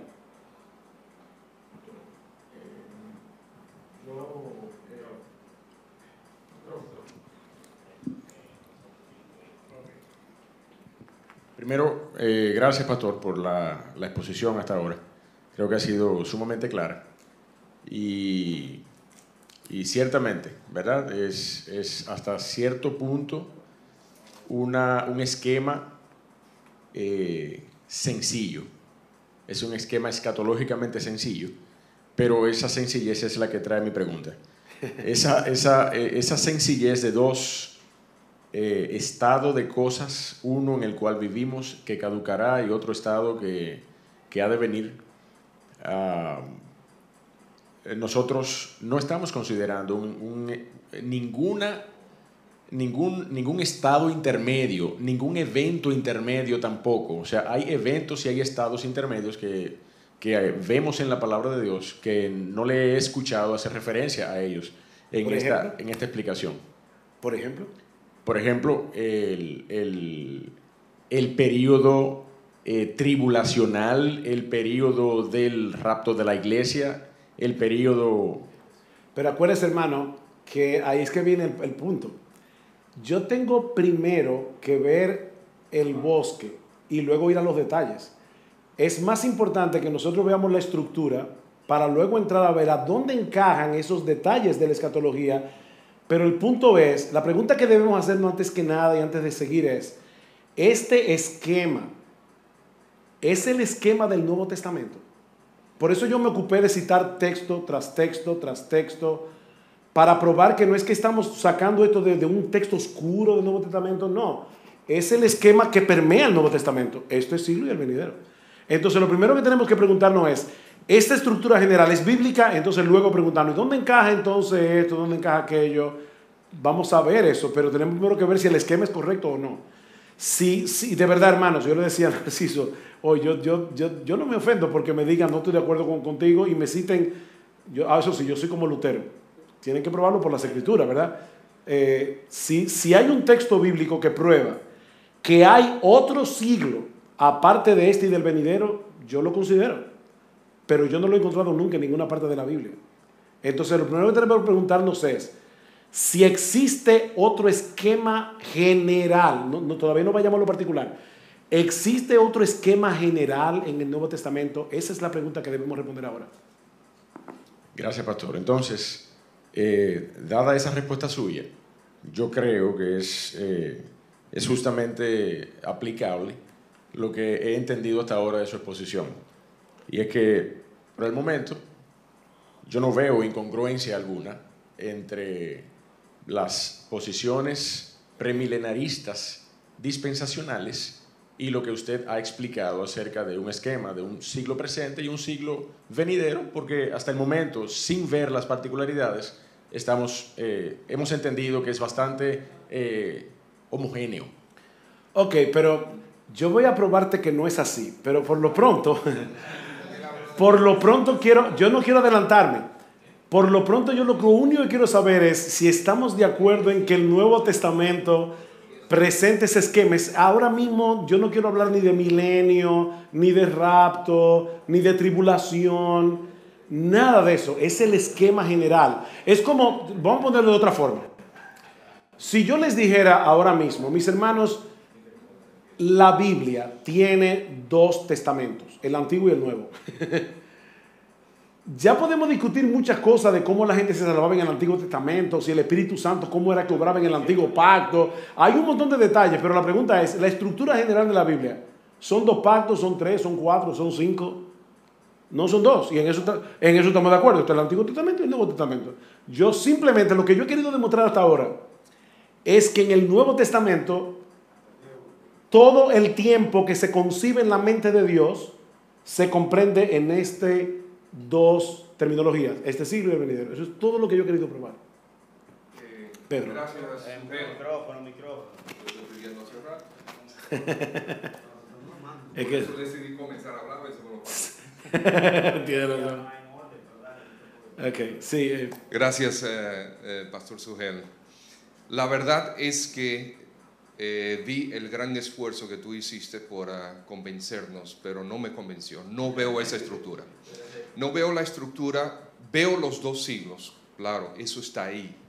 Ahora, el esfuerzo tuyo para tomar eso como estructura de interpretación, yo no veo que eso está claro en, la- eh, en todo lo que tú Ok. dices. Sí yo veo, claro, el siglo venidero, yo lo estoy esperando, pero no como tú lo estás, eh, no como tú ¿En qué estás. detalle yo interpreté mal el Nuevo Testamento? Esa es la pregunta. Eh, yo, yo entiendo que en la simpleza de la estructura estás dejando fuera cosas que no son simples y que están sí insertadas ahí. Por eso es que yo digo, exactamente, vamos a esperar, pero No, tú estás sí, pero- haciendo una pregunta y yo No, pero es que mi pregunta, fíjate, la pregunta mía es esta, eh, Pedro. Si yo pude probar por el Nuevo Testamento que todo el tiempo está comprendido entre este siglo y el venidero y que este siglo y el venidero son cualitativamente diferentes, porque de lo contrario habría que interpretar, y yo, yo de verdad les pido en serio, no es, no es una, yo no soy irónico en este tipo de cosas, para nada. Eh, o sea, que no cojan ninguna pregunta como una ironía. Yo les pido que me interpreten Lucas capítulo 20 de otra manera. Ok, Pero vayamos al texto, o sea, no, Ok, yo- porque he tratado de que todo lo que diga sea descanse en algún pasaje de las escrituras. Entonces, no es simplemente decir esa es la pregunta. Ok, el, el texto, el, el caso en favor de este siglo, eso está más que claro. ok. Ok. Es aquí que vivimos, este es un siglo malo, es un siglo que va a tener su fin, es un siglo donde estamos mezclados todo el mundo, es un siglo ah, eh, que estamos ansiosos que termine. Ahora, el, el concepto de las cosas eternas, que es lo que yo entiendo que es el siglo venidero, es el concepto de las cosas eternas. Lo estamos esperando. Yo estoy esperando la manifestación gloriosa del Señor Jesucristo. Yo estoy esperando ese, ese tiempo donde, eh, donde no habrá más mal, donde, etcétera. Todo lo pero no lo estoy concibiendo de, de la misma forma, no lo estoy entendiendo, la forma como tú has querido decir. Sí, pero basado en qué texto. Porque fíjense lo que, cuál es mi pregunta otra vez, hermanos. Por ejemplo, ¿cómo yo interpreto? Yo les pido a ustedes que me lo interpreten, el texto bíblico. Mateo 13, 39. El enemigo que sembró la cizaña es el diablo en el mundo. La ciega es el fin del siglo. Los segadores son los ángeles. De manera que como se arranca la cizaña, que ya sabemos que son todos los malos, y se quema en el fuego, así será en el fin de este siglo. El Hijo del Hombre enviará sus ángeles, recogerán de su reino a todos los que sirven de tropiezo, a todos, a todos los que hacen iniquidad, los echarán en el horno de fuego, allí será el lloro y el de dientes, y entonces los justos resplandecerán como el sol en el reino de su Padre. La pregunta es, ¿cómo yo puedo interpretar ese texto de otra forma que no sea así? Este siglo termina en la ciega, todos los malos serán echados en el fuego y los hijos de Dios resplandecerán como el sol en el reino de su Padre y todo eso va a ocurrir obviamente en la segunda venida. ¿Dónde es que se equivocó este esquema? Esa es la pregunta. Mateo capítulo 13, versículo 39. 39 en adelante. Mateo 13, 39 en adelante. Em, no veo, no veo problema con ese, con ese texto y lo que yo creo. O sea, sí, el Señor va a venir en su gloria. ¿Cuándo? Sí, el Señor. ¿Cuándo en este esquema? En ese esquema yo no sé. No, no, en este esquema basado en el texto. O sea, porque este esquema dice, dice, fíjense, el texto es claro, dice, en el fin del siglo.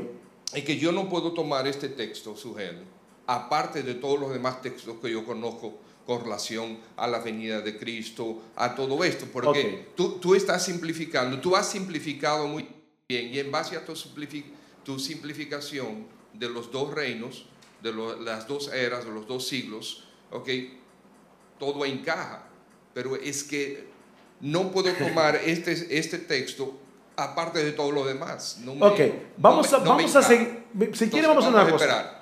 Si quiere, puedo responder la pregunta allá atrás, o si no, podemos entrar al tema del juicio. Última, por lo menos. Ok, sí. No obstante, este y los otros esquemas parabólicos tienen también un, un sesgo, hay un, un problemita y es que por lo menos... Todo lo que es este sí, este sí, lo caí. impresión de que él inauguró este siglo, sino que, claro, con respecto a una cosa, cuando el rey vino, el reino vino con él. Bien, porque era por el Espíritu que le echaba fuera a los demonios. Confundió a los discípulos. ¿Cómo puede ser que Cristo diga públicamente, ya el reino de Dios llegó y Herodes seguía gobernando? seguía ahí, Juan estaba en cárcel. Eso es lo que ellos no podían entender. Y ahí es que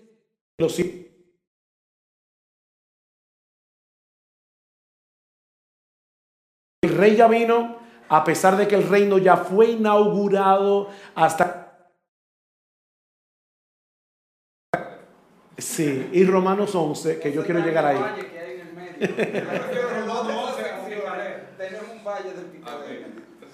Romanos 11 es crucial y yo espero llegar ahí. Ok. Como ya dije, no, yo no tengo problema. Yo le dije a, Narciso, si podemos contar a las 11, yo no tengo problema. ¿Cuál es mi tesis hasta ahora? Es La tesis es la siguiente. Lo que según el esquema que acabamos de presentar y que yo entiendo que es el esquema del Nuevo Testamento, el siglo venidero está dividido de este siglo por... Estos son todos los hombres, justos e injustos, y nos diferencialismo que, que enseña que hay siete juicios diferentes y varias venidas del Señor, una venida secreta, otra pública y luego otra al final del milenio. El tiempo yo creo que es la segunda venida de Cristo. Y los resultados, vida eterna y condenación perpetua. Un solo juicio en la segunda venida de Cristo, los resultados, vida eterna y condenación perpetua. El, en la consideración es el juicio general es el que divide este siglo del venidero. Entonces ahora vamos a probar eso. Vamos a probarlo el tiempo de este juicio. Mateo 25. Yo no voy a citar solamente Mateo 25. No van a pensar, no, esas naciones. Vamos a ver todos los textos y luego entonces veremos si encajan o no. Ah, yo no lo veo complicado, pero bueno, está bien. Cuando el Hijo del Hombre venga en su gloria y todos los santos ángeles con él. Entonces se sentará en su trono de gloria y serán reunidos de él toda la y apartará los unos de los otros como por un momento, olvidando de nuestro esquema a milenial o dispensacional. El texto, vamos a hacer un exégesis del texto. Ese, yo sé que es difícil, pero la exégesis de Mateo 25, el juicio del que habla Mateo 25, cuando el Hijo del Hombre venga en su gloria. Y todos llegaron y le dijeron, Señor, a estar presente a lo largo de todo este siglo. Ahora, yo creo que como la mujer de parto, me parece a mí, que a medida que se hace Señor, los dolores van a ser más intensos. Porque desbata una isla y diez islas, está acabando. Pero yo no tengo idea. Yo, no tenemos idea, porque Cristo mismo dijo claramente, no se pongan a que sale del oriente, versículo. Pero mientras ella se iba, vino el esposo. Versículo 13. Velad pues porque no sabéis el día ni la hora en que el Hijo del Hombre ha de venir. Versículo 19. Después de mucho tiempo vino el Señor. Hermano, ¿de qué está hablando todo esto? De la segunda venida de Cristo. Así que por lo menos hay una cosa clara, el juicio del que habla Apocal Mateo 25 ocurre en la segunda venida de Cristo. De verdad, yo no creo que exista otra manera de interpretar ese texto. Ese juicio. ¿O no? ¿O si hay otra manera? No, no, eso está bien. El chiste es si es fugaz o no. si es fugaz. No, no, no, no, no, hermano. Otra vez, yo no sé, ya yo te dije ahorita, yo no sé cómo va a ser, porque no ve, yo no sé cómo es que Dios va a hacer eso. Yo no, yo no entiendo ni cómo es que Él va a abrir los libros de millones y millones y millones. Se calcula que hasta la fecha han vivido en el planeta, yo no sé quién calculó eso, pero unos 70 billones de personas. Yo no sé cómo van a juzgar a qué sé yo cuántos billones de personas, yo no sé cómo sale eso. Pero el punto es, ese texto dice que Él lo va a hacer en su segunda venida, o no es lo que el texto dice. Ese es el punto. Ok. Los resultados del juicio. Los resultados del juicio, y hermanos, créanme, yo, yo sé, a mí me costó tres años cambiar de esquema. Yo no espero hacerlo en, en cuatro horas, de verdad, yo no espero hacer eso. Simplemente mi, mi, mi esperanza en el día de hoy es inquietarlos para que sigan estudiando. Yo no espero cambiar la cabeza a nadie. En cuatro horas, ahí me costó tres años. De verdad, yo no, yo no espero, yo no espero hacerlo, o sea que no, es mi meta en la noche de hoy. Pero sí quiero que vean algo, una cosa que yo a veces les digo a los hermanos de nuestra iglesia. Yo no creo en el bautismo infantil para nada, yo, yo para nada, yo soy bautista. Pero yo he leído a muy buenos teólogos que creen en el bautismo infantil. Y una de las cosas que le he dicho hermanos a veces que se han expresado de una manera peyorativa, hermanos, si tú no los has leído ni has ponderado sus argumentos, no seas peyorativo, porque ellos no son locos tampoco. Si por lo menos yo eh, logro que ustedes vean a los emilianalistas como gente normal y que, y que puede ser que puede ser que tenga razón. Yo, y hasta me voy a meter estudiar eso mejor a ver porque está bien. Puede ser. También es posible. Ok.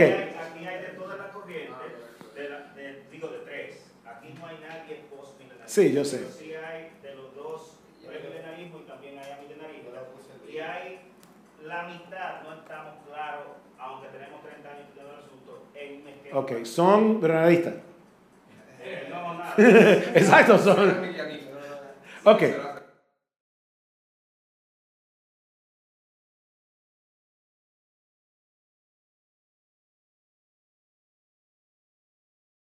Eso se llama ¿Cómo que un, nombre que le puso, no me acuerdo ahora, eh, el término que, usaron para ese tipo de personas?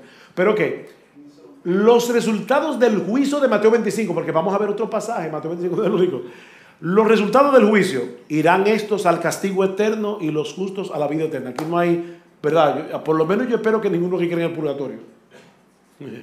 estamos claros en eso, ¿verdad? No hay purgatorio. Eh,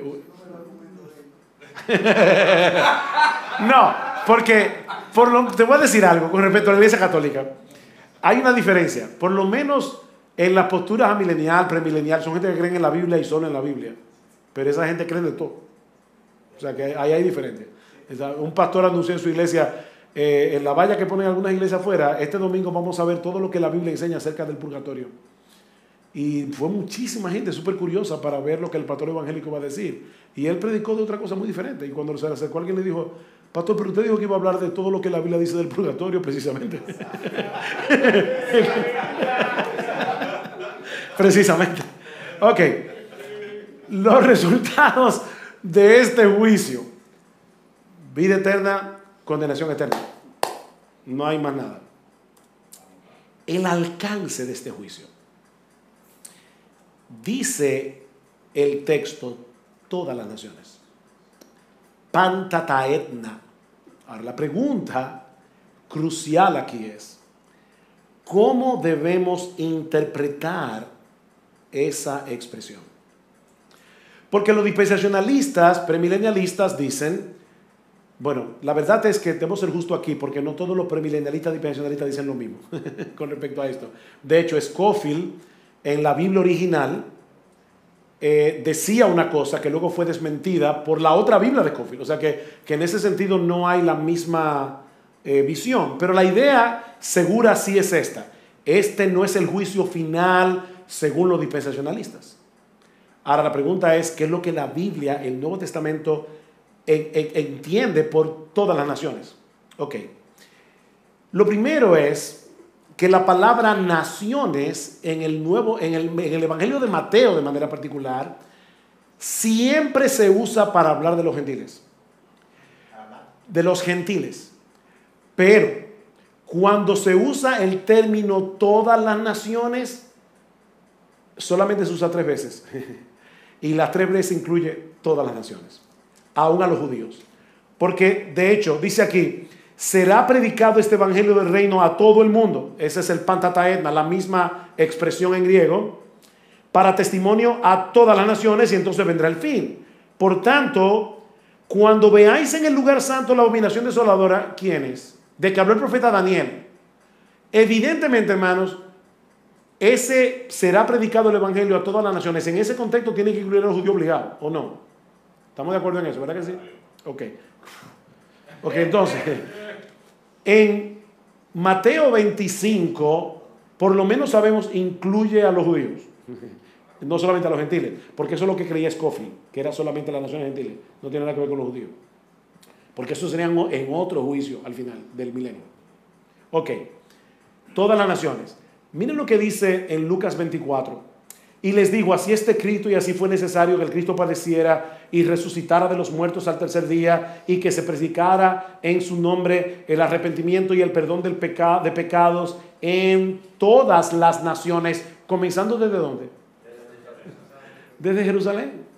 Así que si dice que será llamada toda la nación y va a comenzar desde Jerusalén la predicación, evidentemente que incluye a los judíos. Mateo 25, 31 al 46 es el clímax de lo que el Señor enseña acerca del juicio a lo largo de todo el Evangelio de Mateo. Yo no puedo interpretar Mateo 25 sin ver de manera particular lo que en Mateo se enseña acerca de este término. De, hecho, hermanos, recuerden que los evangelios son biografías teológicas. ¿Qué significa eso? Que los evangelistas no tomaron la cronología de la vida de Jesús y la pusieron en un libro. Ellos escogieron cosas particulares con un propósito teológico en particular. Por eso ustedes ven que hay personas que se hacen expertas solo en Mateo. Yo, conozco en la iglesia de Bethlehem, en Minnesota, hay un hermano, un pastor, que él es doctor en Mateo. Él hizo un doctorado solo en el Evangelio de Mateo. Entonces yo tengo que sí ver el término como se usa en todo el Nuevo Testamento, pero de manera más particular como lo usa Mateo. Nosotros vemos, por ejemplo, en Mateo 7:22, que dice, muchos me dirán en aquel día, en aquel día, Señor, Señor, no profetizamos en tu nombre y en tu nombre echamos fuera demonios y en tu nombre hicimos muchos milagros y entonces le declararé, nunca os conocí, apartados de mí, hacedores de maldad. Mateo capítulo 11, versículo 20. Entonces comenzó a reconvenir a las ciudades en las cuales había hecho muchos de sus milagros porque no se habían arrepentido. Ay de ti, Corazín, ay de ti, Bethsaida, porque en Tiro y en Sidón se hubieran hecho los milagros que han sido hechos en vosotras, tiempo ha que se hubieran arrepentido en silicio y ceniza. Por tanto digo que en el día del juicio será más tolerable el castigo para Tiro y para Sidón que para vosotras. Y en el versículo 24 dice, por tanto, os digo que en el día del juicio, otra vez, Mateo capítulo 12, versículo 36, mas yo digo que de toda palabra ociosa que hablen los hombres, de ella darán cuenta en el día del juicio. Porque por tu palabra serás justificado y por tus palabras serás condenado. Versículo 42, la reina del sur se levantará contra esta generación y la condenará. Porque ella vino de los fines de la tierra para oír la sabiduría de Salomón y aquí más que Salomón en este lugar. Ah, dice capítulo 16, versículo 26 y 27. Porque ¿qué aprovechará el hombre si ganare todo el mundo y perdiere su alma? ¿O qué recompensa dar el hombre por su alma? Porque el Hijo del Hombre vendrá en la gloria de su Padre con sus ángeles. Pregunta, hermanos. ¿No se parece ese texto a Mateo 25, 31? ¿Está hablando de otra venida? Perdón, ustedes tienen su nuevo, yo, yo necesito que ustedes tengan su nuevo testamento abierto. Ok, oigan lo que dice el texto. Mateo 16. porque el Hijo del Hombre vendrá en la gloria de su Padre. ¿Qué es lo que dice Mateo 25, 31? Cuando el Hijo del Hombre venga en su gloria y todos los santos ángeles con él. ¿Qué dice el texto de, de Mateo 16? El Hijo del Hombre vendrá en la gloria de su Padre con sus ángeles. Y entonces pagará a cada uno conforme a sus obras. De verdad, hermanos, yo, no puedo imaginar, y, ahí llegamos a Mateo 25 diciendo, en cuando el Hijo del Hombre venga en su gloria, reunirá a todas las naciones. ¿Por qué tenemos que pensar que este es otro juicio que el juicio general, donde Dios en Cristo va a juzgar a todos los hombres? ¿De, de dónde podemos sacar que hay otro juicio? Eso es lo que dice Scofield al principio, en su Biblia anterior, que luego fue desmentida en la otra Biblia de Scofield. Pero es interesante. O sea, en otra palabra, ahí ya no soy yo que lo estoy rebatiendo, son los dispensacionalistas más modernos que Scofield. Pero fíjate, el punto es que el problema que yo veo es que la terminología es muy similar. O sea, el Hijo del Hombre venga y le dará a cada uno, ahí no dice naciones, a cada uno conforme a sus obras. Y aquí dice a todas las naciones y luego llama a individuos y le dice, tú vas condenado porque tú no me diste de comer, tú no vas, tú no nada, no... Son individuos que están siendo juzgados ahí. No son naciones en general como, ¿cómo yo puedo juzgar naciones si no juzgo a los individuos de las naciones? ¿Qué fue lo que les rebatieron a Scofield? O sea, tú, tú no puedes juzgar naciones, tú juzgas personas. Ahora, ese es un solo texto. Vamos a ver otro. Y después Vamos a ver los tres del juicio y vamos entonces a coger un break para entrar en el tema del reino. ¿Está, bien así?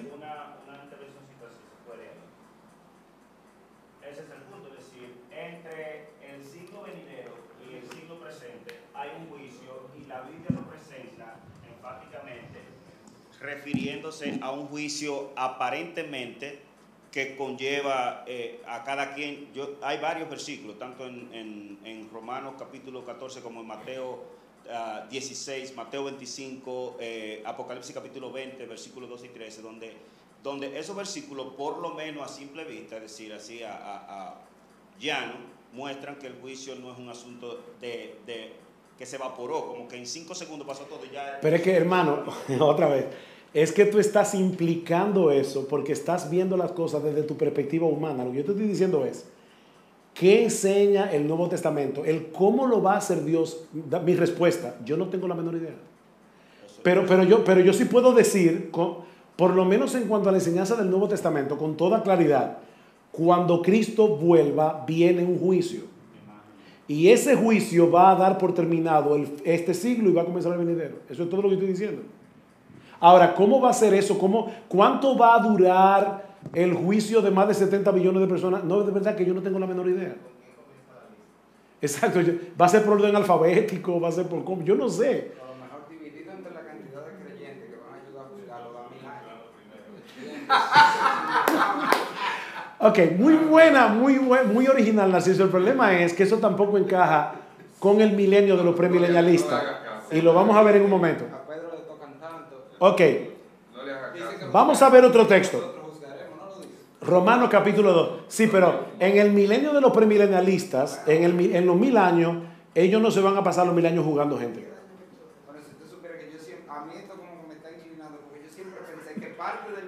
Ok, si te sirve de algo, si te sirve de algo, serías el primer teólogo en el planeta que lo pensara. Bueno, pues yo lo pensé. Bien, pero... Bueno, de verdad, serían los primeros dos teólogos de la historia. Tal vez deberían escribir un libro. Bueno, pero, pero ya eso no es ni premilenialismo, ni eso ya yo no sé lo que es. Sí, lo que pasa es que ya ese esquema se salió de todos los esquemas. Sí. Pero. Exacto, un juicio milenial, no un reino milenial. Ok, no, no, no, de verdad, no, en serio, no encajaría para nada, ni siquiera con la enseñanza de Apocalipsis 20 a la que yo espero que lleguemos antes de las 12. Ok. Roma, eh, lo que pasa es que esto es crucial ir directo a Apocalipsis 20 es un error, porque la Biblia dice, uno de los principios de hermenéutica es, estudiemos los textos claros y de ahí los oscuros. Entonces, eh, Romanos capítulo 2. En Romanos capítulo 2, si ustedes ven allí en la Reina Valera, hay un subtítulo, ¿verdad? Puesto por los hombres, no es, eh, inspirado, pero es el justo juicio de Dios. Pero ese título no está ahí de más. Ciertamente este pasaje pertenece a una sección más grande de Romanos que tiene como tema la revelación de la ira de Dios contra todos los hombres. Hermanos, eh, perdón, eh, eh, no estoy usando palabras por usarlas. O sea, esta sección de Romanos pertenece a una gran sección de la carta que nos enseña por qué necesitamos el Evangelio. ¿Por qué todo el mundo necesita el Evangelio? Porque todo el mundo está bajo la ira de Dios. Eh, eh, la, famosa cuatro leyes espirituales que comenzaban diciendo Dios te ama y tiene un plan maravilloso para ti, no es la forma como Pablo introduce el Evangelio. No, la, la forma como Pablo introduce el Evangelio es Dios te aborrece y tiene un juicio esperándote. Esa es la forma como comienza el Evangelio. El juicio viene porque hemos, faltado a la, ley. ¿Quiénes? Todos. Todos. Eh, dice, Versículo 18 de Romanos 1. La ira de Dios se revela desde el cielo contra toda impiedad e injusticia de los hombres que detienen con injusticia la verdad, porque lo que de Dios se conoce les es manifiesto, Dios se lo manifestó, su eterno poder y deidad se hacen claramente visibles por medio de las cosas hechas, de modo que no tienen excusa, se hacen claramente visibles. Dios le dio al hombre la capacidad de interpretar la evidencia. Somos deshonestos intelectuales cuando negamos la existencia de Dios, cuando está claro que alguien creó todo esto. Ahora Pablo va a seguir hablando acerca del juicio en el capítulo 1, versículo 18, hasta el capítulo 2, versículo 16, trata acerca de la ira de Dios contra todos los hombres en general. Ese es el tema, ¿verdad? Ok. Romanos 2, 17 al 3, 8 enfatiza la ira de Dios contra los judíos en particular, porque los judíos decían, ah, no, esto es los gentiles paganos, ¿verdad? Que ellos no conocen a Dios. Dice, ¿y ustedes que condenan con los diez mandamientos al que hurta y hacen lo mismo? ¿Ustedes creen que ustedes van a evitar el juicio de Dios? Y Romanos capítulo 3, versículo 9, la conclusión general de Pablo cuando dice que pues somos nosotros los judíos mejores que ellos, los gentiles, en ninguna manera, pues ya hemos acusado a judíos y a gentiles que todos están bajo pecado. Hermanos, hasta aquí, ¿hay alguna duda de que Pablo se está refiriendo a toda la raza humana sin excepción? No hay ninguna duda, ¿verdad? ¿Ningún, ¿Seguro? Después no me salgan con otra cosa. Ya me dijeron que estaban seguros. No, porque acá.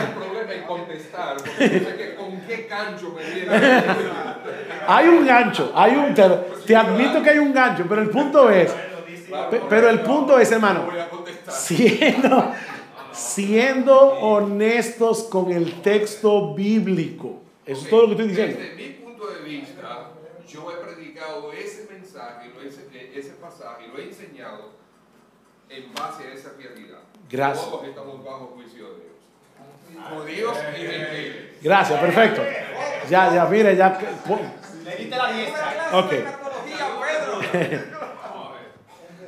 Miren lo que Pablo está diciendo en, en círculos concéntricos. Todos los hombres en general, Romanos 1, 18 al 2, 16, los judíos en particular, Romanos capítulo 2, versículo 17 al 3, 8, y luego, ¿verdad? Dice, bien, ok, ahora bien. ¿Cuál es el resultado de ese juicio de Dios? Porque, porque Pablo le dice, ¿ustedes creen que ustedes escaparán del juicio de Dios? O dice en el versículo 16, dice que los gentiles hacen por naturaleza lo que es de la ley, mostrando la obra de la ley escrita en sus corazones. Por cierto, hermanos, no dice ahí que los gentiles tienen la ley escrita en sus corazones. Por si acaso, es en los creyentes que Dios escribe su ley. Dice ahí las obras de la ley. La obra de, ¿Cuál es la obra de la ley? Condenar al culpable y si alguien hace lo bueno, declararlo bueno, según la ley. O sea que ellos saben, lo que Pablo está diciendo es, los gentiles por naturaleza saben que hay cosas que están malas, hay cosas que están buenas, que son buenas. Lo malo debe ser castigado, lo bueno debe ser recompensado. Ellos, ellos nacen con esa conciencia. Mostrando la obra de la ley escrita en sus corazones, dando testimonio de su conciencia y acusándoles o defendiéndoles su razonamiento en el día que Dios juzgará por Jesucristo los secretos de los hombres conforme a mi evangelio. Ahí Pablo está diciendo, hay un día en que Dios juzgará los secretos de los hombres conforme a mi evangelio. Y ya ustedes todos me dijeron que están de acuerdo con Pablo, que todos los hombres significa todos los hombres. Ok, entonces ahora vamos a ver el texto con calma. Los resultados del juicio, lo mismo que Mateo 25, vida eterna y condenación eterna. Dice en el versículo 7, vida eterna a los que perseverando en bien hacer, buscan gloria y honra e inmortalidad. Eso es interesante, a los que perseverando en bien hacer. La salvación es por obra. hay, hay, un hereje en el grupo, un católico encubierto. La salvación es por obra. No, no es por, bueno, es por la obra de Cristo, pero, pero el juicio sí es por obras. Hermanos, el juicio final sí es por obras al fuego eterno. ¿Y por qué? Porque tuve hambre y no me diste de comer, tuve desnudo y no me cubriste. En otra palabra, ustedes no hicieron las obras que evidencian a un verdadero cristiano. La salvación es por la fe, pero el juicio de Dios va a ser por obra, porque son las obras las que van a evidenciar la realidad o no de la fe de aquellos que dicen ser creyentes. Así que Pablo está diciendo aquí lo mismo que dice Mateo. Es por obras, el juicio. Vida eterna a los que perseverando en bien hacer, Buscan gloria y honra e inmortalidad, pero ira y enojo a los que son contenciosos y no obedecen a la verdad, sino que obedecen a la injusticia. Versículo 10. Pero gloria y honra y paz a todo el que hace lo bueno, al judío primeramente y también al griego. En otra palabra, aquí no hay diferencia. Es a todos los hombres. El resultado de ese juicio es que habrá vida eterna para unos y va a haber condenación eterna para otros. Versículo 5. Pero por tu dureza y por tu corazón no arrepentido, atesoras para ti mismo ira para el día de la ira y de la revelación del justo juicio de Dios. Versículo 7. Ah, dice 8, ira y enojo a los que son contenciosos y no obedecen a la verdad. Versículo 9, tribulación y angustia sobre todo ser humano que hace lo malo al judío primeramente y también al griego, versículo 12, porque todos los que son sin ley han pecado, sin ley también perecerán, y todos los que, los que bajo la ley han pecado, por la ley serán juzgados. Así que hermanos, el resultado del juicio del que Pablo está hablando en Romanos 2 es vida eterna y condenación perpetua. Ok. El alcance de este juicio, del que habla Pablo en Romanos 2 el alcance de este juicio es universal. Versículo 6. El cual pagará a cada uno conforme a sus obras. Versículo 9. Tribulación y angustia sobre todo ser humano que hace lo malo. Versículo 10. Pero gloria y honra y paz a todo el que hace lo bueno, judío y griego. Versículo 12. Porque todos los que sin ley han pecado, sin ley también perecerán, no se salvarán. Hay algunas personas que dicen, ¿y qué de los pobres salvajes que nunca oyeron el Evangelio? Se van a condenar. Se van a condenar. La salvación es solo por Cristo. Es solo por Cristo. Hermanos, si los ignorantes que nunca han oído el Evangelio se van a salvar por su ignorancia, lo peor que nosotros podemos hacer es enviar misioneros. Déjalos así. Si se van a salvar por su ignorancia, déjalos así. Pero no se salvarán por su ignorancia. Esa es la tesis de Pablo. Se van a ir al infierno. ¿Saben por qué? Y esto le va a sonar extraño. La condenación de esas personas no es por haber rechazado a Cristo, es por haber rechazado al Padre. Esa es la tesis de Romanos 1. Es por haber rechazado al Padre, no a Cristo. Aunque ellos nunca hayan oído de Cristo, rechazaron al Padre, que se revela en la creación. Y ellos lo rechazaron con injusticia. Por tanto, serán condenados. Pero el punto aquí es que dice todos los que sin ley y todos los que con la ley, uh, versículo 16, en el día que Dios juzgará por Jesucristo los secretos de los hombres, conforme a mi evangelio, tanto los vivos como los muertos están incluidos en este juicio. Versículo 4. O menosprecias las riquezas de su benignidad, paciencia y longanimidad, ignorando que su benignidad te guía al arrepentimiento, pero por tu dureza y por tu corazón no arrepentido, atesoras para ti mismo ira para el día de la ira. Esa gente ya está muerta toda. O sea, la gente a la que Pablo le estaba hablando, ya se murió. Pero van a ser juzgados ese día. Así que los muertos están incluidos. Y lo mismo que los vivos. Versículo 7. Vida eterna a los que perseverando en bien hacer buscan gloria y honra e inmortalidad. Versículo 10. Pero gloria y honra a todo el que hace lo bueno, al judío primeramente también al griego. Ok. El tiempo de este juicio. Perdón, hasta aquí, ¿verdad? Estamos, estamos de acuerdo todos en que el juicio del que habla Pablo, y él, y él está hablando del día del juicio. dice, el día que Dios juzgará es a todos los hombres, el resultado es vida eterna y condenación eterna. Es que la Biblia habla del tribunal de Cristo para los creyentes. Y la Biblia habla del gran trono blanco para los incrédulos. Ahí hay dos juicios. ¿Y por qué? Bueno, porque la Biblia lo dice. Sin embargo, Pedro, fíjate que es interesante que Pablo está diciendo en Romanos 2. Sí, yo sé. Que en el, fíjate, en Mateo, en Mateo 25 se habla de que van a estar las ovejas y las cabras en el mismo juicio. En Romanos capítulo 2 se habla de que van a ser juzgados todos los hombres, todos los hombres, y algunos van a ser para vida eterna y otros para condenación. Ahí van a estar los creyentes. O sea, si yo hago una exégesis correcta de Romanos 2, es, yo no puedo sacar a los cristianos por otro lado. Están ahí. ¿O quiénes son los que hacen el bien? ¿O hay impíos que hacen lo bueno?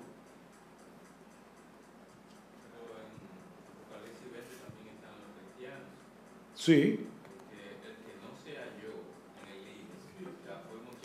Exacto, después. O sea, yo creo que va a ser un juicio general y van a estar todos. Ahora, vamos a llegar a Apocalipsis 20, pero por lo pronto, yo creo, de verdad, que por lo menos yo puedo decir esto. Yo he probado, perdón, yo no, yo no he probado. Yo creo que, que he probado que el Nuevo Testamento enseña.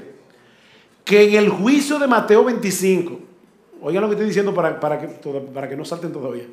Que en el juicio de Mateo 25 será cuando Cristo vuelva, cuando el, cuando el Hijo del Hombre venga en su gloria. Será todo el mundo, a todas las naciones, creyentes e incrédulos, y que el resultado será vida eterna y condenación eterna. En Romanos 2 tenemos exactamente lo mismo, todos los hombres. El resultado será condenación eterna, vida eterna. ¿Cuándo será ese juicio? En este pasaje el tiempo no es tan claro como en Mateo 25. Sin embargo, las siguientes consideraciones claramente apuntan al tiempo de la segunda venida. Noten lo siguiente. Romanos 2.6 el cual pagará a cada uno conforme a sus obras. Versículo 16. En el día que Dios juzgará por Jesucristo los secretos de los hombres conforme a mi evangelio. Mateo capítulo 16, versículo 27. Porque el Hijo del Hombre vendrá en la gloria de su Padre con sus ángeles y entonces pagará a cada uno conforme a sus obras. La misma terminología en los dos textos. O sea que aparentemente está hablando de la segunda venida, otra vez, en Romanos capítulo 2. Por otro lado, el paralelismo entre las recompensas mencionadas en Romanos 2 y las recompensas para los cristianos que serán dadas en la segunda venida. Por ejemplo, Romanos 2.7, vida eterna a los que perseverando en bien hacer, en Mateo capítulo 25, 46, dice, venid, heredad el reino, porque ustedes hicieron, fueron a la cárcel, le vistieron, o sea, a los que perseverando en bien hacer, esos recibieron el que, la vida eterna. Eh, también los versículos 7 y 10 de Romanos 2, eh, dice, perseverando en bien hacer, buscan gloria, Buscan gloria y honra e inmortalidad. Versículo 10. Pero gloria y honra y paz a todo el que hace lo bueno. Mis hermanos, una pregunta. ¿Cuándo los cristianos recibirán gloria? Gloria. Ah, Romanos 2 dice que una de las cosas que los cristianos van a recibir en ese día del juicio es gloria. La pregunta es entonces, ¿cuándo recibiremos gloria? Colosenses, capítulo 4. Dice, si pues habéis resucitado con Cristo, buscad las cosas de arriba, donde escrito está sentado a la diestra de Dios. Poned la en las cosas de arriba, no en las de la tierra, porque habéis muerto y vuestra vida está escondida con Cristo en Dios. Ahora mismo los impíos no nos ven vivos. Eh, hasta pena le damos. Eh, ellos creen que nosotros estamos... No es así. Ellos no nos ven vivos. ¿Por qué? Porque nuestra vida está escondida en Cristo. Es una vida abundante, es una vida exuberante, es una vida increíble, pero para los impíos está escondida cuando Cristo, vuestra vida, se manifieste, entonces vosotros también seréis manifestados con Él en gloria. ¿Cuándo sucederá eso? En la segunda venida de Cristo. Primera los Corintios capítulo 15, versículo 43. Dice, se siembra en deshonra, en deshonra resucitará en gloria. O sea que esa gloria será la resurrección. Nosotros vamos a resucitar en gloria. Ahora, ¿cuándo será eso según Colosenses? En la segunda venida de Cristo. ¿Cuándo será eso según Mateo 13? En el fin del siglo. Cuando llegue el día de la ciega. Romanos 8, 18. Pablo dice, pues tengo por cierto que las aflicciones del tiempo presente no son comparables con la gloria venidera que en nosotros ha de manifestarse. Y si ustedes siguen leyendo el texto se van a dar cuenta que dice que la, que la creación está gimiendo esperando ser restaurada. Cielo nuevo y tierra nueva. Y Pablo mezcla todo eso. Dice que en nosotros la gloria será restaurada. Por otro lado, la mención explícita del día cuando Dios juzgará a los, a los secretos de los hombres por Jesucristo, también establece el tiempo de este juicio. El día escatológico es el tiempo de la segunda venida de Cristo. Ese lenguaje, el día en que Dios juzgará a los hombres, es un lenguaje que se usa en el Nuevo Testamento en una forma muy clara para referirse a la segunda venida de Cristo. Y ahí ustedes pueden buscar, no lo voy a buscar ahora, pero 1 Corintios 4, 3 al 5, si pueden tomar una foto de los textos para buscarlo sería mucho mejor para entrar en el último texto del juicio y irnos al break. Yo sé que llevamos dos horas. O ustedes quieren el break ahora y el juicio después. ¿Qué prefieren? ¿Juicio y break o break y juicio? Porque nos falta un texto más para ver entonces eh, eh, eh, todo. Ok, yo sigo pensando que Romanos capítulo 2 enseña lo mismo que Mateo 25. Y el otro texto que habla, que son los grandes pasajes del juicio, aparte de Apocalipsis, es segunda de Pedro capítulo 3.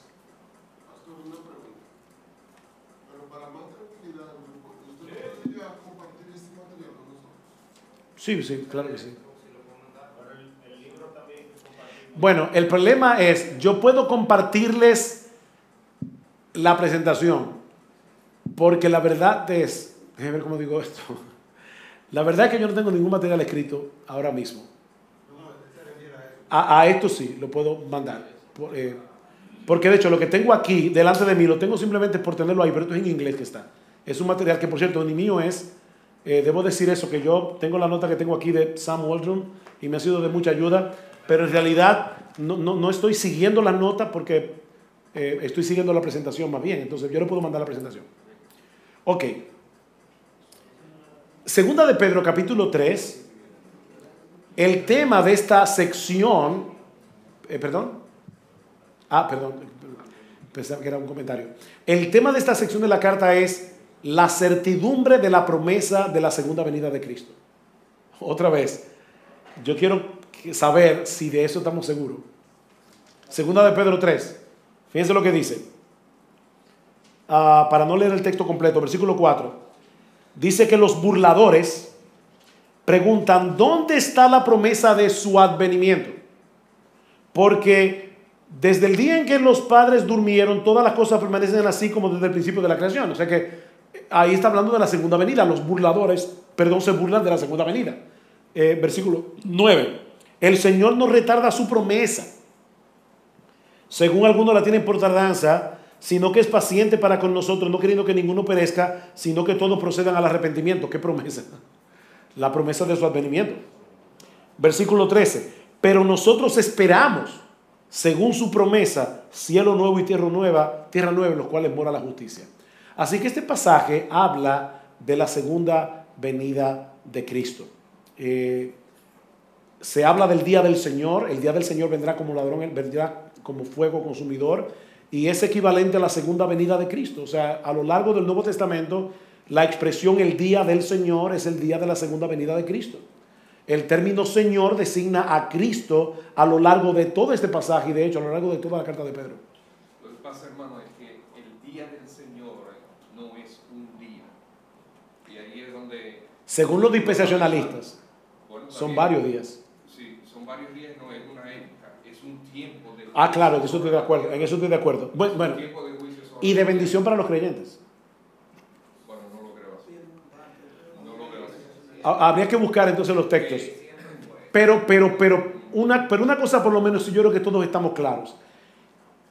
Termina Voy a aceptar- Voy a aceptar que según los dispensacionalistas premilenialistas, no siempre que se usa el día del Señor se refiere al mismo evento. Voy a aceptar eso, no porque lo acepte, sino porque voy a aceptar que eso es así, que ustedes creen eso. Pero sí puedo decir que todos estamos de acuerdo en que la expresión el día del Señor se usa en el Nuevo Testamento, aunque ustedes crean que no exclusivamente, se usa en el Nuevo Testamento para hablar de la segunda venida. No, veo a Pedro dud- dudando. O sea, oigan lo que estoy diciendo. Pedro, tú eres mi amigo, tú sabes que te quiero muchísimo.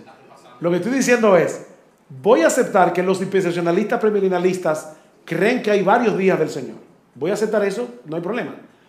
Pero aún los creo que los dispensacionalistas premilenialistas aceptan el hecho de que la expresión el día del Señor se usa en el Nuevo Testamento, aunque ustedes digan no exclusivamente, pero sí se usa para señalar la segunda venida de Cristo. Per- Perdón, vamos a verlo en el Nuevo Testamento y así resolvemos el problema. Venida, el día del Señor se refiere al domingo en escasas oportunidades, pero en, en, en aspectos de profecía se, se refiere a un periodo de juicio sobre la tierra. Que, Ah. termina, que termina con la segunda venida de Cristo. Ok. de Cristo. Entonces, vamos a ver el problema que eso trae. Por ejemplo, voy a citar solo un texto. En Primera Tesalónica capítulo 4, versículo 13, donde se habla del rapto de la iglesia, no yo, señores, la reina Valera que ustedes tienen dice la venida del Señor. la venida del Señor, ok. Recuerden también que la Biblia no se escribe en capítulos y versículos. ¿Ok? Porque po- podemos caer en el gancho de ver capítulo 4. Ah, capítulo 5. ¿Hay diferentes temas? Claro. Pero alguien dice que el que dividió la Biblia en capítulos y versículos iba sentado en un burro. Cuando el burro saltaba, pan, y a veces el burro saltaba en el momento más inoportuno. Entonces, tenemos que, tenemos que tener cuidado, tenemos que tener cuidado De hecho, yo acabo de recibir hoy un regalo, un regalo que me mandaron, wow, me sentí muy... no, me mandaron seis, en seis tomos la ESV, sin capítulos ni versículos. Y yo dije, wow, toda la Biblia, sin capítulos y sin versículos. Y yo creo que es bueno leer la Biblia así, para no ir con un prejuicio. Mi primera Biblia fue así. Tenía Sí. capítulos y tenía capítulos y, y versículos. En el Logos, Pero no tenía nada de ninguna división. sí, nada. en Logos hay una versión, Reina Valera, que no tiene versículos. En el, en el- el software de Logos. Ok, dice, ¿verdad? Tampoco queremos, hermanos, que ignoréis acerca de los que duermen, para que no os entristezcáis, etcétera, porque creemos que Jesús murió y resucitó. Así también traerá Dios con Jesús a los que durmieron en él, por lo cual os decimos esto en palabra del Señor, que nosotros que vivimos, que habremos quedado hasta la venida del Señor, no precederemos a los que durmieron, porque el Señor mismo con voz de mando, con voz de arcángel y con trompeta de Dios descenderá del cielo, los muertos en Cristo resucitarán primero, luego nosotros los que vivimos seremos, que hayamos quedado, seremos arrebatados, por cierto yo creo en el rapto, porque la Biblia lo dice, si no, cre- si no creyera en el rapto sería un hereje. Lo que yo no creo es en un rapto pretribulacional, pero yo creo en un rapto, por si acaso. Seremos arrebatados, pero, este tema no es el rapto, es el milenio. ok. Seremos arrebatados juntamente con ellos en el aire, en la nube, para recibir al Señor en el aire. Tal vez Narciso podemos después hacer otra del rapto. Y así estaremos siempre con el Señor. Por tanto, alentaos los unos a los otros con esta palabra. Pero acerca de los tiempos y de las ocasiones, no tiene necesidad de que, hermano, de que yo se escriba, porque vosotros sabéis perfectamente que el día del Señor vendrá así como ladrón en la noche. Entonces, ¿cuál es el día del Señor en este pasaje? Yo lo veo el día del juicio. No, pero, pero no como tú lo ves, Pedro. ¿Qué es lo que el texto dice? Bueno, porque ahí comienza a describir ese tiempo. Ahí lo describe en, ese, ta- en este texto. Pero es que de verdad, hermanos, es que el texto está hablando claramente de la segunda venida de Cristo. Sí, lo, lo, lo que pasa es que tú estás en Yo- yo- fíjate. lectura simpli- sim- simple. No simplista, simple. Simple, exactamente. Ok. Tú lo ves así, pero es que yo no lo veo, no lo veo así. Es que hay, hay tanta información que tú estás dejando de, de fuera. Ok, hermanos. Pero Es mira, Tan simple, tan simple que, bueno, sí. así pero. Pedro, yo no estoy diciendo que el día del Señor, que, que la venida de Cristo, perdón, va a ser en un segundo, en un segundo va a jugar a todo el mundo y en un segundo viene decirlo. Yo no he dicho eso. Yo lo que estoy diciendo es, lo único que estoy tratando de demostrar con este texto es que la expresión el día del Señor se usa en el Nuevo Testamento para hablar de la segunda venida. Es todo lo que estoy diciendo. Yo no estoy aquí implicando si cuántos detalles hay envueltos en la segunda venida. Lo que estoy diciendo es, ¿es verdad o no que la expresión el día del Señor se usa en el Nuevo Testamento para hablar de la segunda venida? No, mi hermano, no lo veo así. Ahí yo veo que está hablando del tiempo del juicio, porque inmediatamente comienza a decir, cuando digo paz y seguridad, vendrá sobre ellos destrucción repentina, más no sé cuánto. Comienza a, des- a describir ese tiempo de juicio sobre la tierra. Entonces Pedro. vendrá. Pedro, de verdad, perdóname, pero es que, es que para mí es difícil. Si Pablo acaba de hablar del rapto de la iglesia, de la segunda venida de Cristo, y dice, pero acerca de los tiempos y las ocasiones de qué? Tiene que ser de la venida de Cristo. De hecho, en, la segunda carta de Pablo, o sea, incluye la segunda venida, es que tiene que incluirlo. Eh, vamos a ponerlo de esta manera. Oigan lo que dice Pablo en la segunda carta, en la segunda carta, para que ustedes vean cómo Pablo vuelve otra vez sobre el mismo tema. Con respecto a la venida de nuestro Señor Jesucristo, pero Pedro, que ahí ya, ¿tú estás de acuerdo? En 2 Tesalonicenses 2. Con respecto a la venida de nuestro Señor Jesucristo y de nuestra reunión con Él, hermano, de verdad, es imposible de verdad que Pablo esté hablando en este capítulo de algo diferente a lo que habló en el capítulo 4 de la primera carta, ¿o no? Es lo mismo, ¿verdad que sí? Ok. Y nuestra reunión con Él, os rogamos, hermanos, que no os dejéis mover fácilmente de vuestro modo de pensar, ni os conturbéis, ni por espíritu, ni por palabra, ni por carta, como si fuera nuestra, en el sentido de que el día del Señor está cerca. ¿Cuál es el día del Señor? La venida del Señor y nuestra reunión. No. Wow, Pedro. Pedro, de verdad, yo no sé qué, cómo- yo no sé cómo probar esto, Porque para mí está claro, dice Pablo, nadie os engañe. Fíjate, oye lo que dice en el capítulo 5.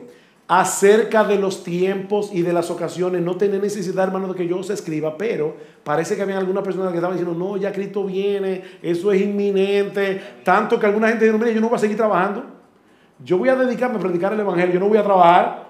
Y Pablo dice, no se dejen conmover con respecto a la venida de nuestro Señor y nuestra reunión con él. Pero sigan leyendo.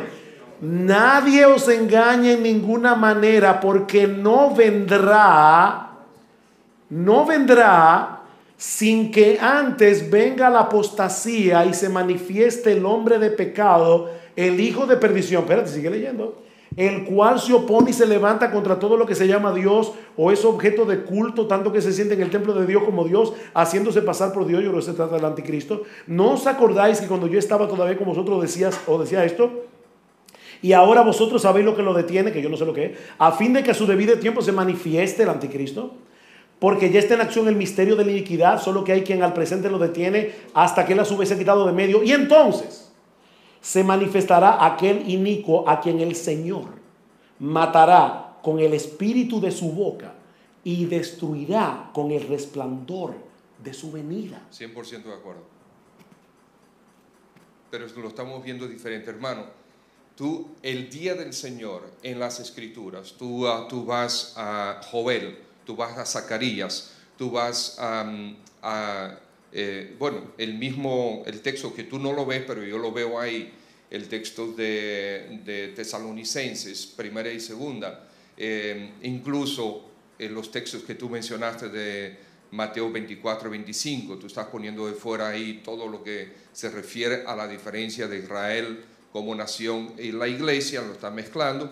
Yo sé que es parte de todo el, conjunto de la teología, pero el día del Señor, hermano, es un periodo de juicio sobre la tierra que será terminado con la, venida gloriosa de Cristo cuando va a comenzar el, milenio. Yo sé que eso es lo que enseña el dispensacionalismo, pero, de verdad no es lo que yo veo que enseña ese texto. De hecho, bueno, tú acabas de decir algo importante. si me está diciendo del día del Señor, yo tengo que poner en ese sentido lo que la Biblia dice sobre el día del Señor. Es que yo es creo... parte de la venida de Cristo. E-, exacto, pero, es, pero, pero fíjate, pero, pero yo lo que yo dije ahorita, les estoy concediendo que ustedes usen la palabra del Señor para referirse a otra cosa, pero, pero por lo menos deben conceder el hecho de que la expresión día del Señor se use en la Biblia para referirse a la segunda venida de Cristo y para mí eso está más claro que el agua en el texto, Pedro. De verdad, de hecho, de hecho, tú dices un día de juicio, claro que es un día de juicio, porque lo vemos claramente en Apocalipsis capítulo 6. Uno de los problemas que tenemos con Apocalipsis es que Apocalipsis no es lineal, no es cronológico, es, tiene un paralelismo. Cristo viene en Apocalipsis como cinco veces. ¿Por qué? Porque es describiendo, no, es algo que ocurre aquí y luego sigue y luego sigue, sino que abre una ventana y abre otra ventana del mismo evento y otra ventana del mismo evento. En Apocalipsis 6 ya se habla de la venida de Cristo y que es un día de juicio para los impíos. Dice, escondednos de la ira del Cordero, porque el gran día de su ira ha llegado. ¿Y qué dice? Es el día de su venida. Los impíos van a, huir despavoridos en la segunda venida de Cristo. Exactamente. Es un día de juicio, ese es el día del Señor. El día del Señor es de juicio para los impíos, estamos de acuerdo, pero es de gloria para los creyentes. Ya llegó el día de nuestra redención. Tú estás, ¿eh? El día del Señor es un día de bendición para los creyentes. Claro. No, pero... Ahora, hermanos. No, pero claro que sí, claro que sí, aleluya, gloria a Dios. lamentablemente, lamentablemente. Es que estaba dejando fuera lo que es el tiempo de la tribulación, que es el día del Señor. Ahí se refiere el juicio sobre toda la si es, todo el mundo, todo Si es que la interpretación pretribulacional es bueno, pero está bien. Claro. Eso, a ella que yo voy, es que yo, eso sí yo lo veo claro. Ahora, yo veo en el Nuevo Testamento algo claro de verdad, Pedro, es, difícil no ver que el día del Señor se refiere a la segunda venida de Cristo. Como tú lo veas, pero la Biblia dice claramente que es el día del Señor. Ahora, tú dijiste ahorita algo que yo no quiero dejar en el aire. Porque para mí, y no lo dije en la introducción, la razón por la que para mí este tema es importante no es por la escatología, es por la centralidad de Cristo. ¿Qué, qué quiero decir con esto? Hermanos, el problema para mí más serio del dispensacionalismo, yo les pido que lo consideren con un corazón abierto. El problema más serio del dispensacionalismo es que desconecta a Cristo de Israel como si Cristo no fuera el verdadero Israel.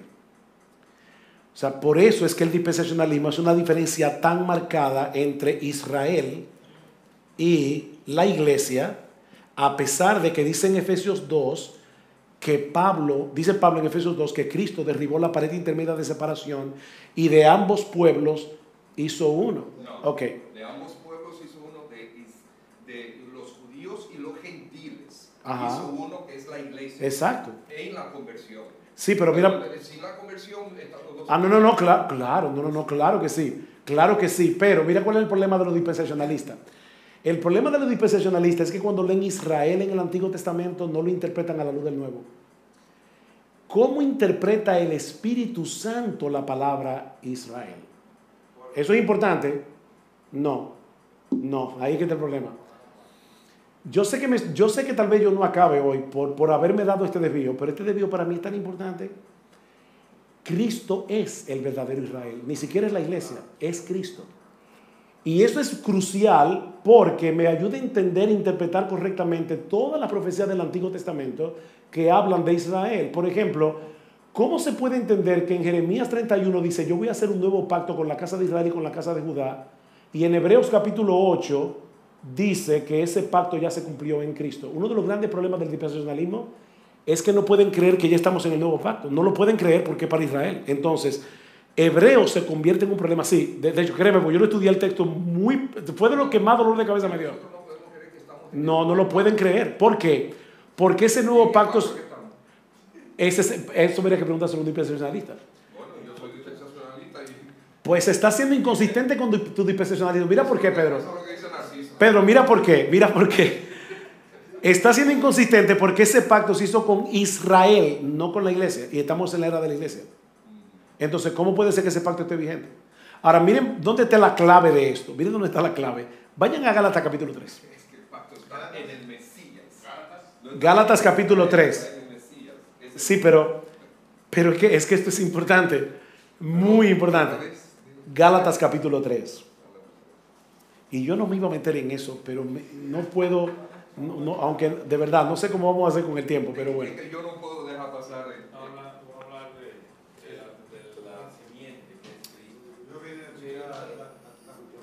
Dice de Abraham, versículo 8, la escritura, previendo que Dios había de justificar por la fe a los gentiles, dio de antemano la buena nueva a Abraham diciendo, en ti serán benditas todas las naciones. Desde el principio del pacto que Dios hizo con Abraham no era exclusivamente para Israel.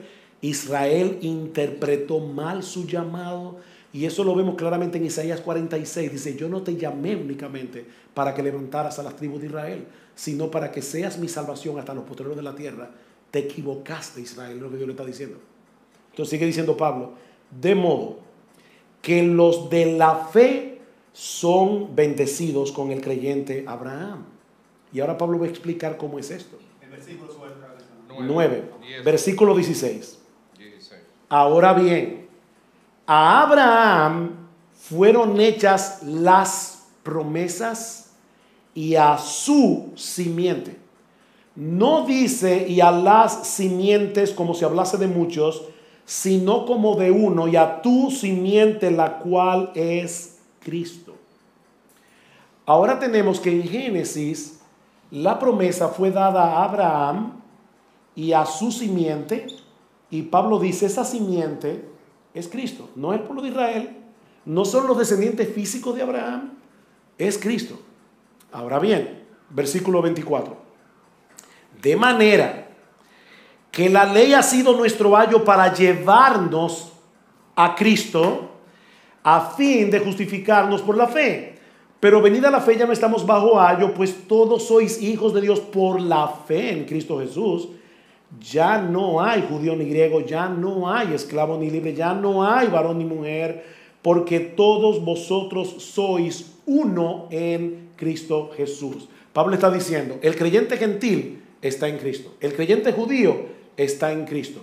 Por lo tanto, nosotros somos uno en Cristo, porque estamos en la simiente en la que se le hizo la promesa. Versículo 29. Y si todos vosotros sois de Cristo, ciertamente linaje de Abraham sois y herederos según la promesa. ¿Qué significa eso?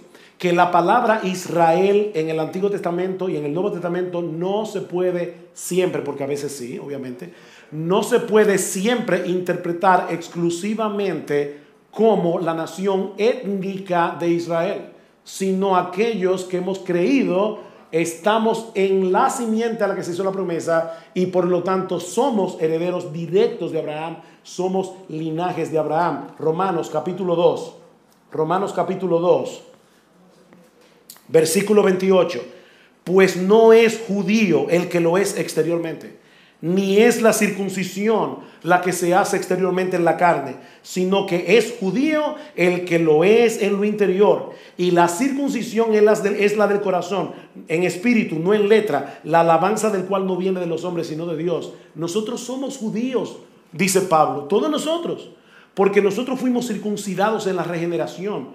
Romanos capítulo 9. Alguien puede decir, Pablo, yo no entiendo. Tú dices que la elección de Dios es inmutable. Pero Dios escogió a la nación de Israel y ellos crucificaron al Mesías y ahora nos están beneficiando de la salvación. ¿Cómo es eso? Dice Pablo, versículo 6 del capítulo 9. No que la palabra de Dios haya fallado. Cuidado, no, porque no todos los que descienden de Israel son israelitas. Ni por ser descendientes de Abraham son todos hijos. Es por la fe. Es por la fe. Más adelante dice para hacer notoria la riqueza de su gloria, versículo 23, las mostró para con los vasos de misericordia que él preparó de antemano para gloria, los cuales, a los cuales también ha llamado, esto es, a nosotros, no solo de los judíos, sino también de los gentiles. Así que nosotros somos el verdadero Israel. Las grandes promesas de Dios se van a cumplir, porque ya se están cumpliendo. De hecho, aún la tierra de Canaán, algunos piensan, los judíos van a volver a su tierra y va, y lo que pasó en el 48 fue una profecía cumplida, yo he oído eso muchísimas veces, eso tiene un tremendo problema. En el Antiguo Testamento dice que ese retorno iba a ser cuando ellos se conviertan de corazón al Señor y los judíos siguen siendo ateos. Ellos no son del Señor, no son del Mesías. Eso no se, nada se cumplió en el 48, nada se cumplió en el 48. Ahora, esa promesa del retorno a su tierra, Pablo la interpreta de otra forma si la vemos a través de Cristo. Versículo 13 del capítulo 4 porque no por la ley fue dada a Abraham o a su descendencia. Ya quedamos de cuál es su descendencia, según el mismo texto de Romanos, todos los que creen en Cristo.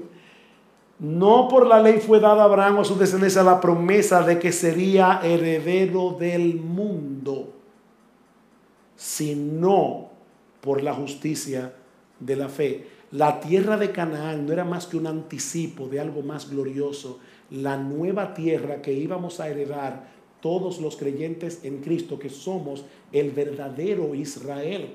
Y eso es lo que dice claramente el autor de Hebreos cuando dice en Hebreos capítulo 11 que Abraham sabía claramente que él no estaba buscando una patria terrenal. Dice, ah, ellos todos murieron sin haber recibido lo prometido. Capítulo 11, versículo 13, porque lo que, versículo 14, porque lo que esto dicen claramente dan a entender que buscan una patria. Pues si hubiesen estado pensando en aquella de donde salieron, ciertamente tenían tiempo de volver, pero anhelaban una mejor. Esto es celestial. Por lo cual Dios no se avergüenza de llamarse Dios de ellos, porque les ha preparado una ciudad. O sea, esa ciudad es una representación del mundo entero que vamos a heredar. Salmo 37, los mansos heredarán la tierra y vivirán para siempre sobre ella. Los mansos heredarán Ahora me aparté de verdad, pero muchísimo. Ahora, ¿por, qué esto es importante? Porque eso es lo que nos permite a nosotros predicar a Cristo desde todas las escrituras. Mateo, llega Herodes, quiere matar a Jesús. Y María y José huyen en Egipto. Y dice, eso fue lo que dijo el profeta Oseas cuando dijo de Egipto llamé a mi hijo. ¿What? Cuando yo voy a Oseas capítulo 11, no tiene nada que ver con Cristo, tiene que ver con Israel. Dice, eh, o sea, está hablando de, de cómo Dios sacó al pueblo de Israel de Egipto. ¿Por qué Mateo aplica ese texto a Cristo? ¿Está alegorizando? No. Mateo está reconociendo que el Israel del Antiguo Testamento no era más que una sombra del verdadero Israel. Jesucristo es el único verdadero israelita. Él es el israelita de corazón. Él es el siervo de Jehová. Por eso es que en el Antiguo Testamento el siervo de Jehová a veces aparece como el pueblo de Israel en Isaías y a veces aparece como Jesús. Porque Él es el gran siervo de Jehová. Todos nosotros nos hemos convertido a Cristo, estamos en Él, somos uno en Cristo, la pared intermedia de separación se ha derribado, ahora somos una misma familia, somos una misma nación, somos un solo pueblo, el olivo, que las ramas silvestres que no creyeron fueron quitadas, las silvestres que somos nosotros fuimos encajadas en un solo olivo, que es el pueblo de Dios que depende de estar en Cristo o no estar en Cristo, no depende de ser de tener sangre hebrea depende de estar en Cristo o no estar en Cristo. Es de eso que depende todo. Ahora, yo me debía de verdad, lo lamento, porque tomé mucho tiempo para eso. No, pero, pero de verdad, es que esto ya para mí no es una discusión, esto es algo glorioso. O sea, ver, de verdad, ver la Biblia mirando a Cristo como el perfecto Adán, el perfecto Israel, el perfecto templo, no solamente me ayuda a interpretar correctamente el Antiguo Testamento, es que me ayuda a poder entender por qué es que Cristo le dice a los discípulos que iban camino en Maús, toda la Biblia habla de mí, sin alegorizar. No hay que alegorizar, no hay que espiritualizarla. Simplemente tenemos que interpretar el Antiguo Testamento a lo del Nuevo. Ese es el punto, para mí. Ahora, volviendo a Pedro. A este Pedro. No a Pedro, sino a Pedro. Yo creo que en primera de Pedro 3, segunda de Pedro 3, se habla de un juicio. Y creo que es claro en el texto, por lo menos esto, Pedro, que el texto de segunda de Pedro 3 habla del, de la segunda venida. De eso es que se están burlando los burladores. Dice, ¿cuándo que va a venir? Entonces, veamos a la luz de eso, otra vez, el alcance del juicio. La misma pregunta que hicimos en Mateo, en Romanos, ahora vamos a hacerla en Pedro. El juicio del que habla segunda de Pedro, ¿cuál es el alcance? Bueno, es claramente universal. Y eso es evidente por el paralelismo que hace el pasaje con el diluvio. El diluvio fue universal, el juicio que va a venir en la segunda venida es universal. Dice en el versículo 6, por lo cual el mundo de entonces pereció, anegado en agua. Versículo 7, pero los cielos y la tierra que existen ahora están reservados por la misma palabra, guardados para el fuego en el día del juicio y de la perdición de los hombres impíos. ese día es para todos, no es para algunos. Versículo 10. Pero el día del Señor vendrá como ladrón en la noche, en el cual los cielos pasarán con gran estruendo, los elementos ardiendo serán deshechos y la tierra y las obras que en ella hay serán quemadas. Versículo 12.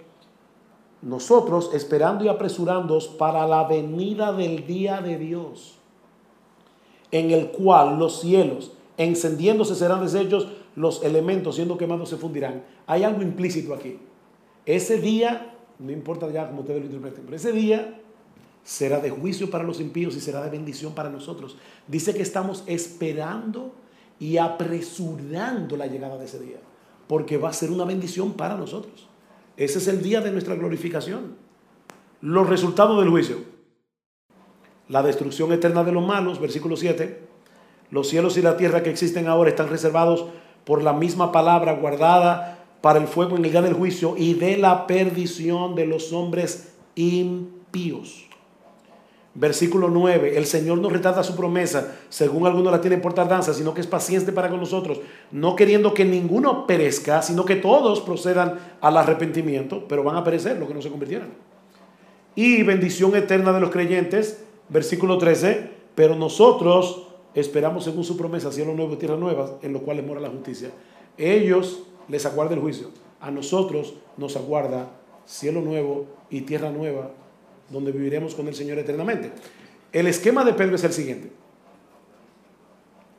El mundo de entonces, de antes de Noé, fue destruido. Pero vino un mundo nuevo, el mundo que existe ahora.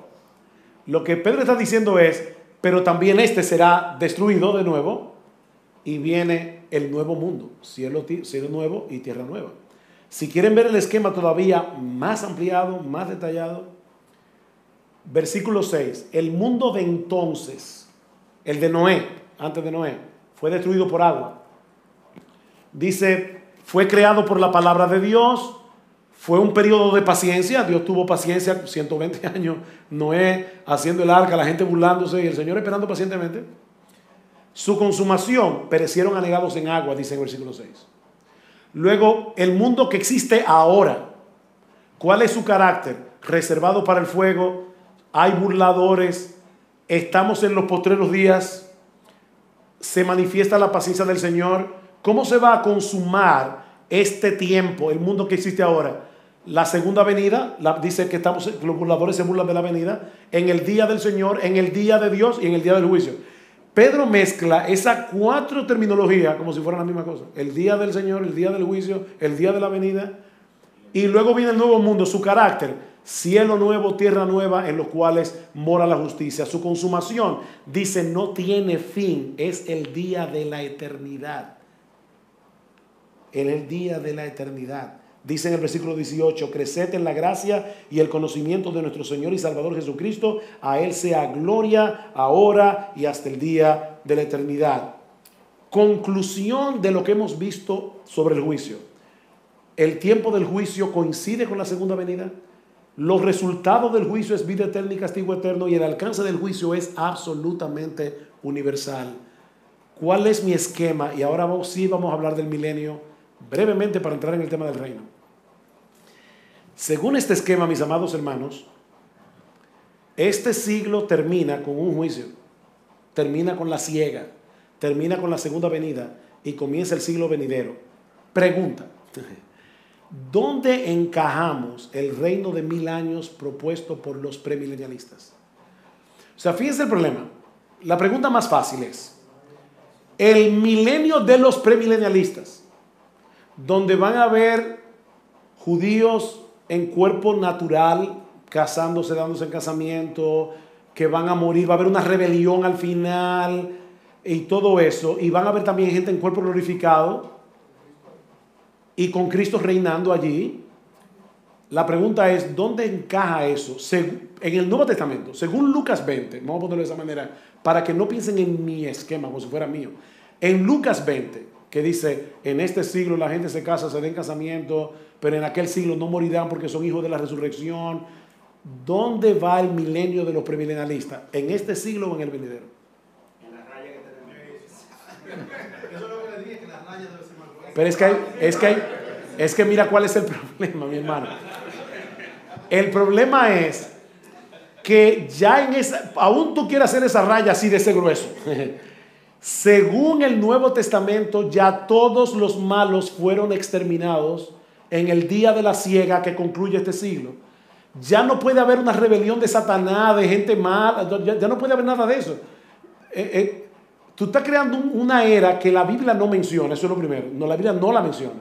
La Biblia sí dice que en este siglo hay gente en cuerpos naturales que se casan, se dan en casamiento, que en el siglo venidero no hay nada de eso.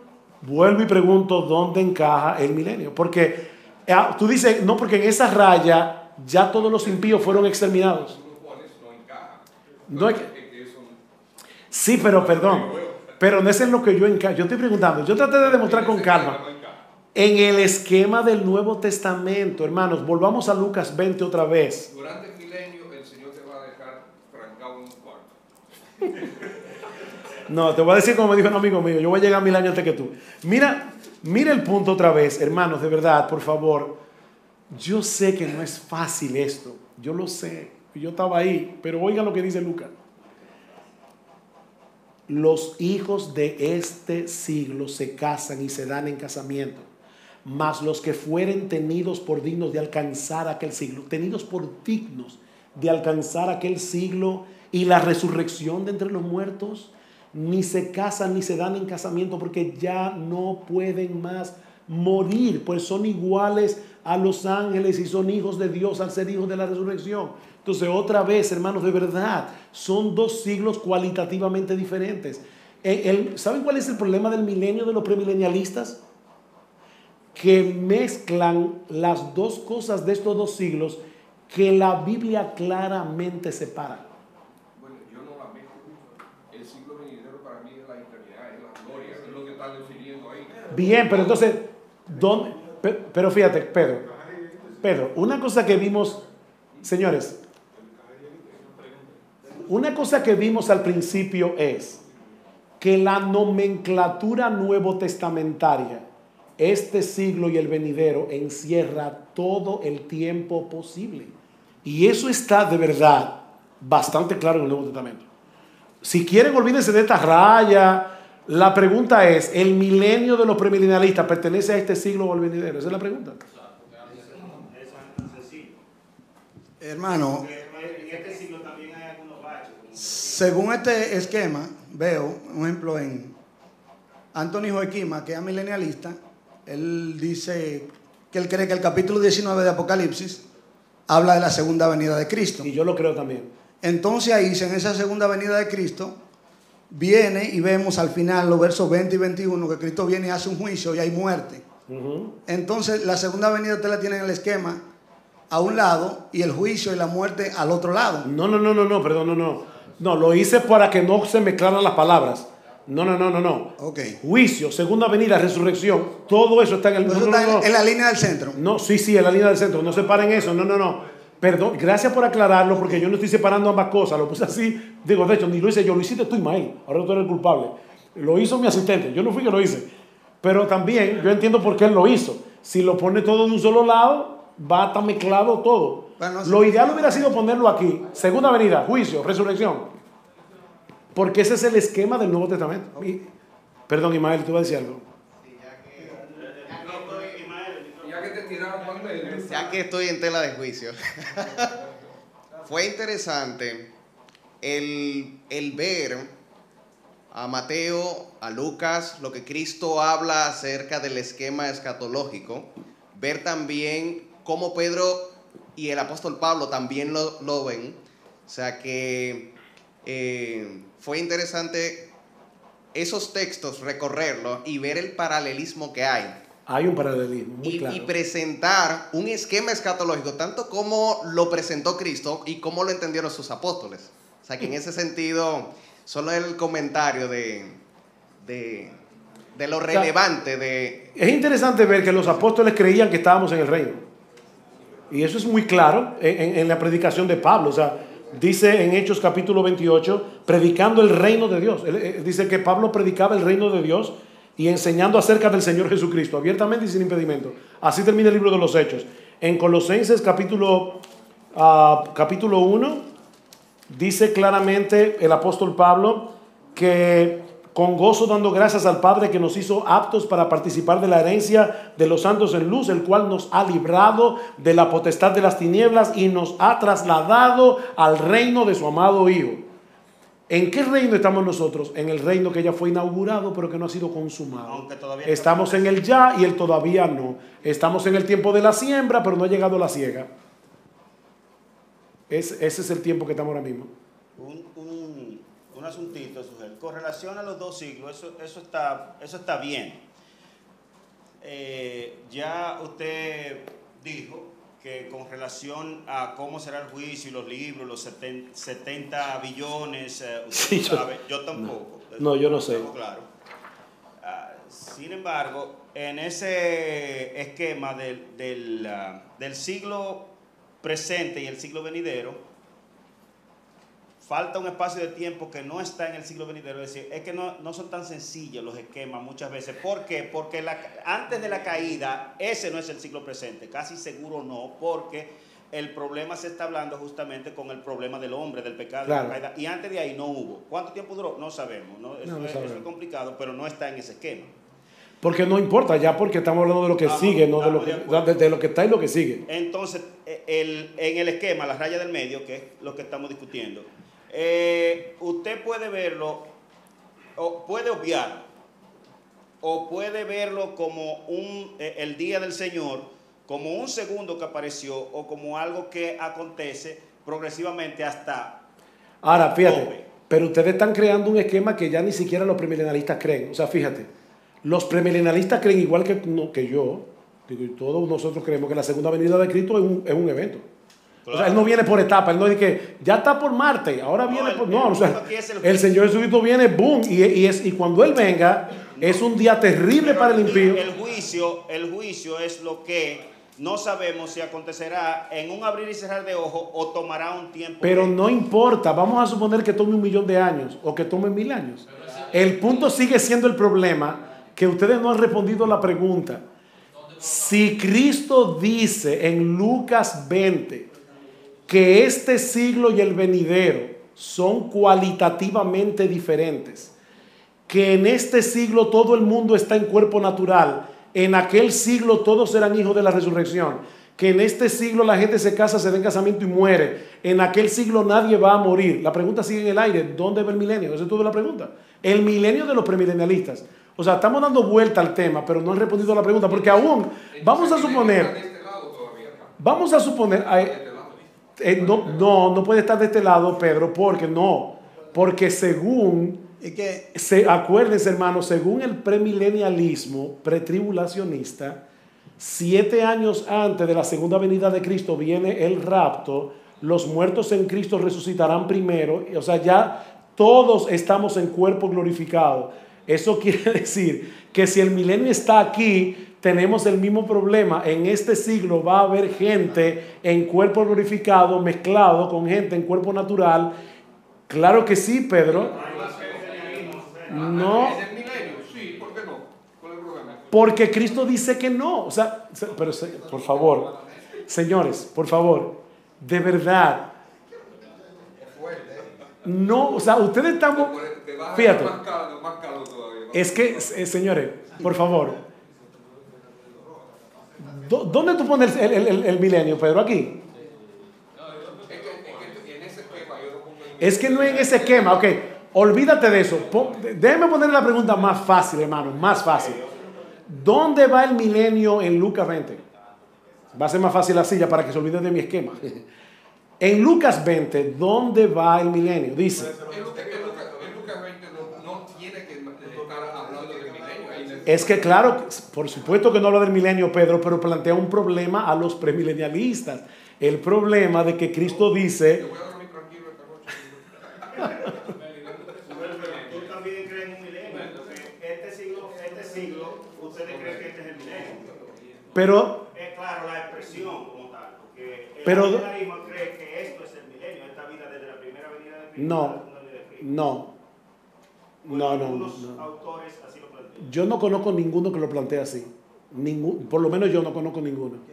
Están De hecho, nosotros tenemos tres libros que los tres plantean todos los por diferentes, desde, Ajá.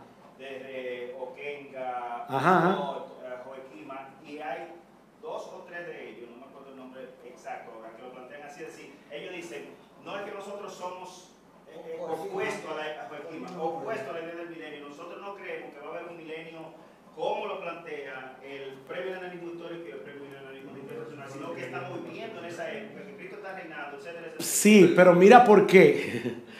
Bueno, O quizás deja ponerlo de otra manera. Sí, yo lo creo lo mismo. Yo digo, digo, ¿ustedes no creen que Cristo está reinando? O sea, ah, ok, ok. Entonces todos creemos que estamos en el reino inaugurado, no consumado. Ok. Lo que pasa es quizás debí plantearlo de otra forma y pido perdón públicamente porque y un detalle que no, que no mencioné. Yo no creo que Apocalipsis 20 esté hablando de un reino milenial aquí en la tierra. Yo creo que está hablando de los santos que ya partieron con Cristo, pero yo tenía que demostrar eso y no lo he podido demostrar, pues no he llegado ahí. Son los santos que murieron con Cristo y están reinando con Él en el cielo ahora mismo en gloria. De eso es que yo creo que habla Apocalipsis 20. Y si me dejan llegar ahí, voy a poder probarlo. Pero si me dejan llegar ahí. Y de hecho es lo que creen casi, que yo sepa, casi todos los amilenialistas o los milenialistas realizados. Exacto, porque ese es el punto de vista de Joaquín, exactamente. Ahora, Pero ese es un punto de vista milenialista nuevo, ¿eh? eso comenzó en el 1800 por cierto. Porque hasta el, 1800 hasta, hasta el siglo XVIII era el agustiniano que decía que era este. sí, pero que Agustín tiene razón en algo. Es que es verdad que Cristo está reinando ya. Y que ya, dice, perdón, Pablo dice que fuimos trasladados al reino de su amado Hijo. Exacto, todo, tienen que creer eso, que estamos ya en el reino de Cristo inaugurado, que no ha sido consumado, es el famoso ya y todavía no. Ahora, hermanos, todavía seguimos con el problema y yo quiero dejárselo de tarea, pero según Lucas 20 y 20, Lucas 20, dice los hijos de este siglo, este siglo tiene una calidad, una cualidad, el venidero tiene otra. El milenio de los premilenarios de verdad no encaja en ninguno de los dos, ni en este siglo ni en el venidero. No, perdón, yo creo que Lucas lo presenta así. Ahora, vamos al break y después vamos a entrar al tema del reino para entonces luego ver si yo llego a Romanos 11.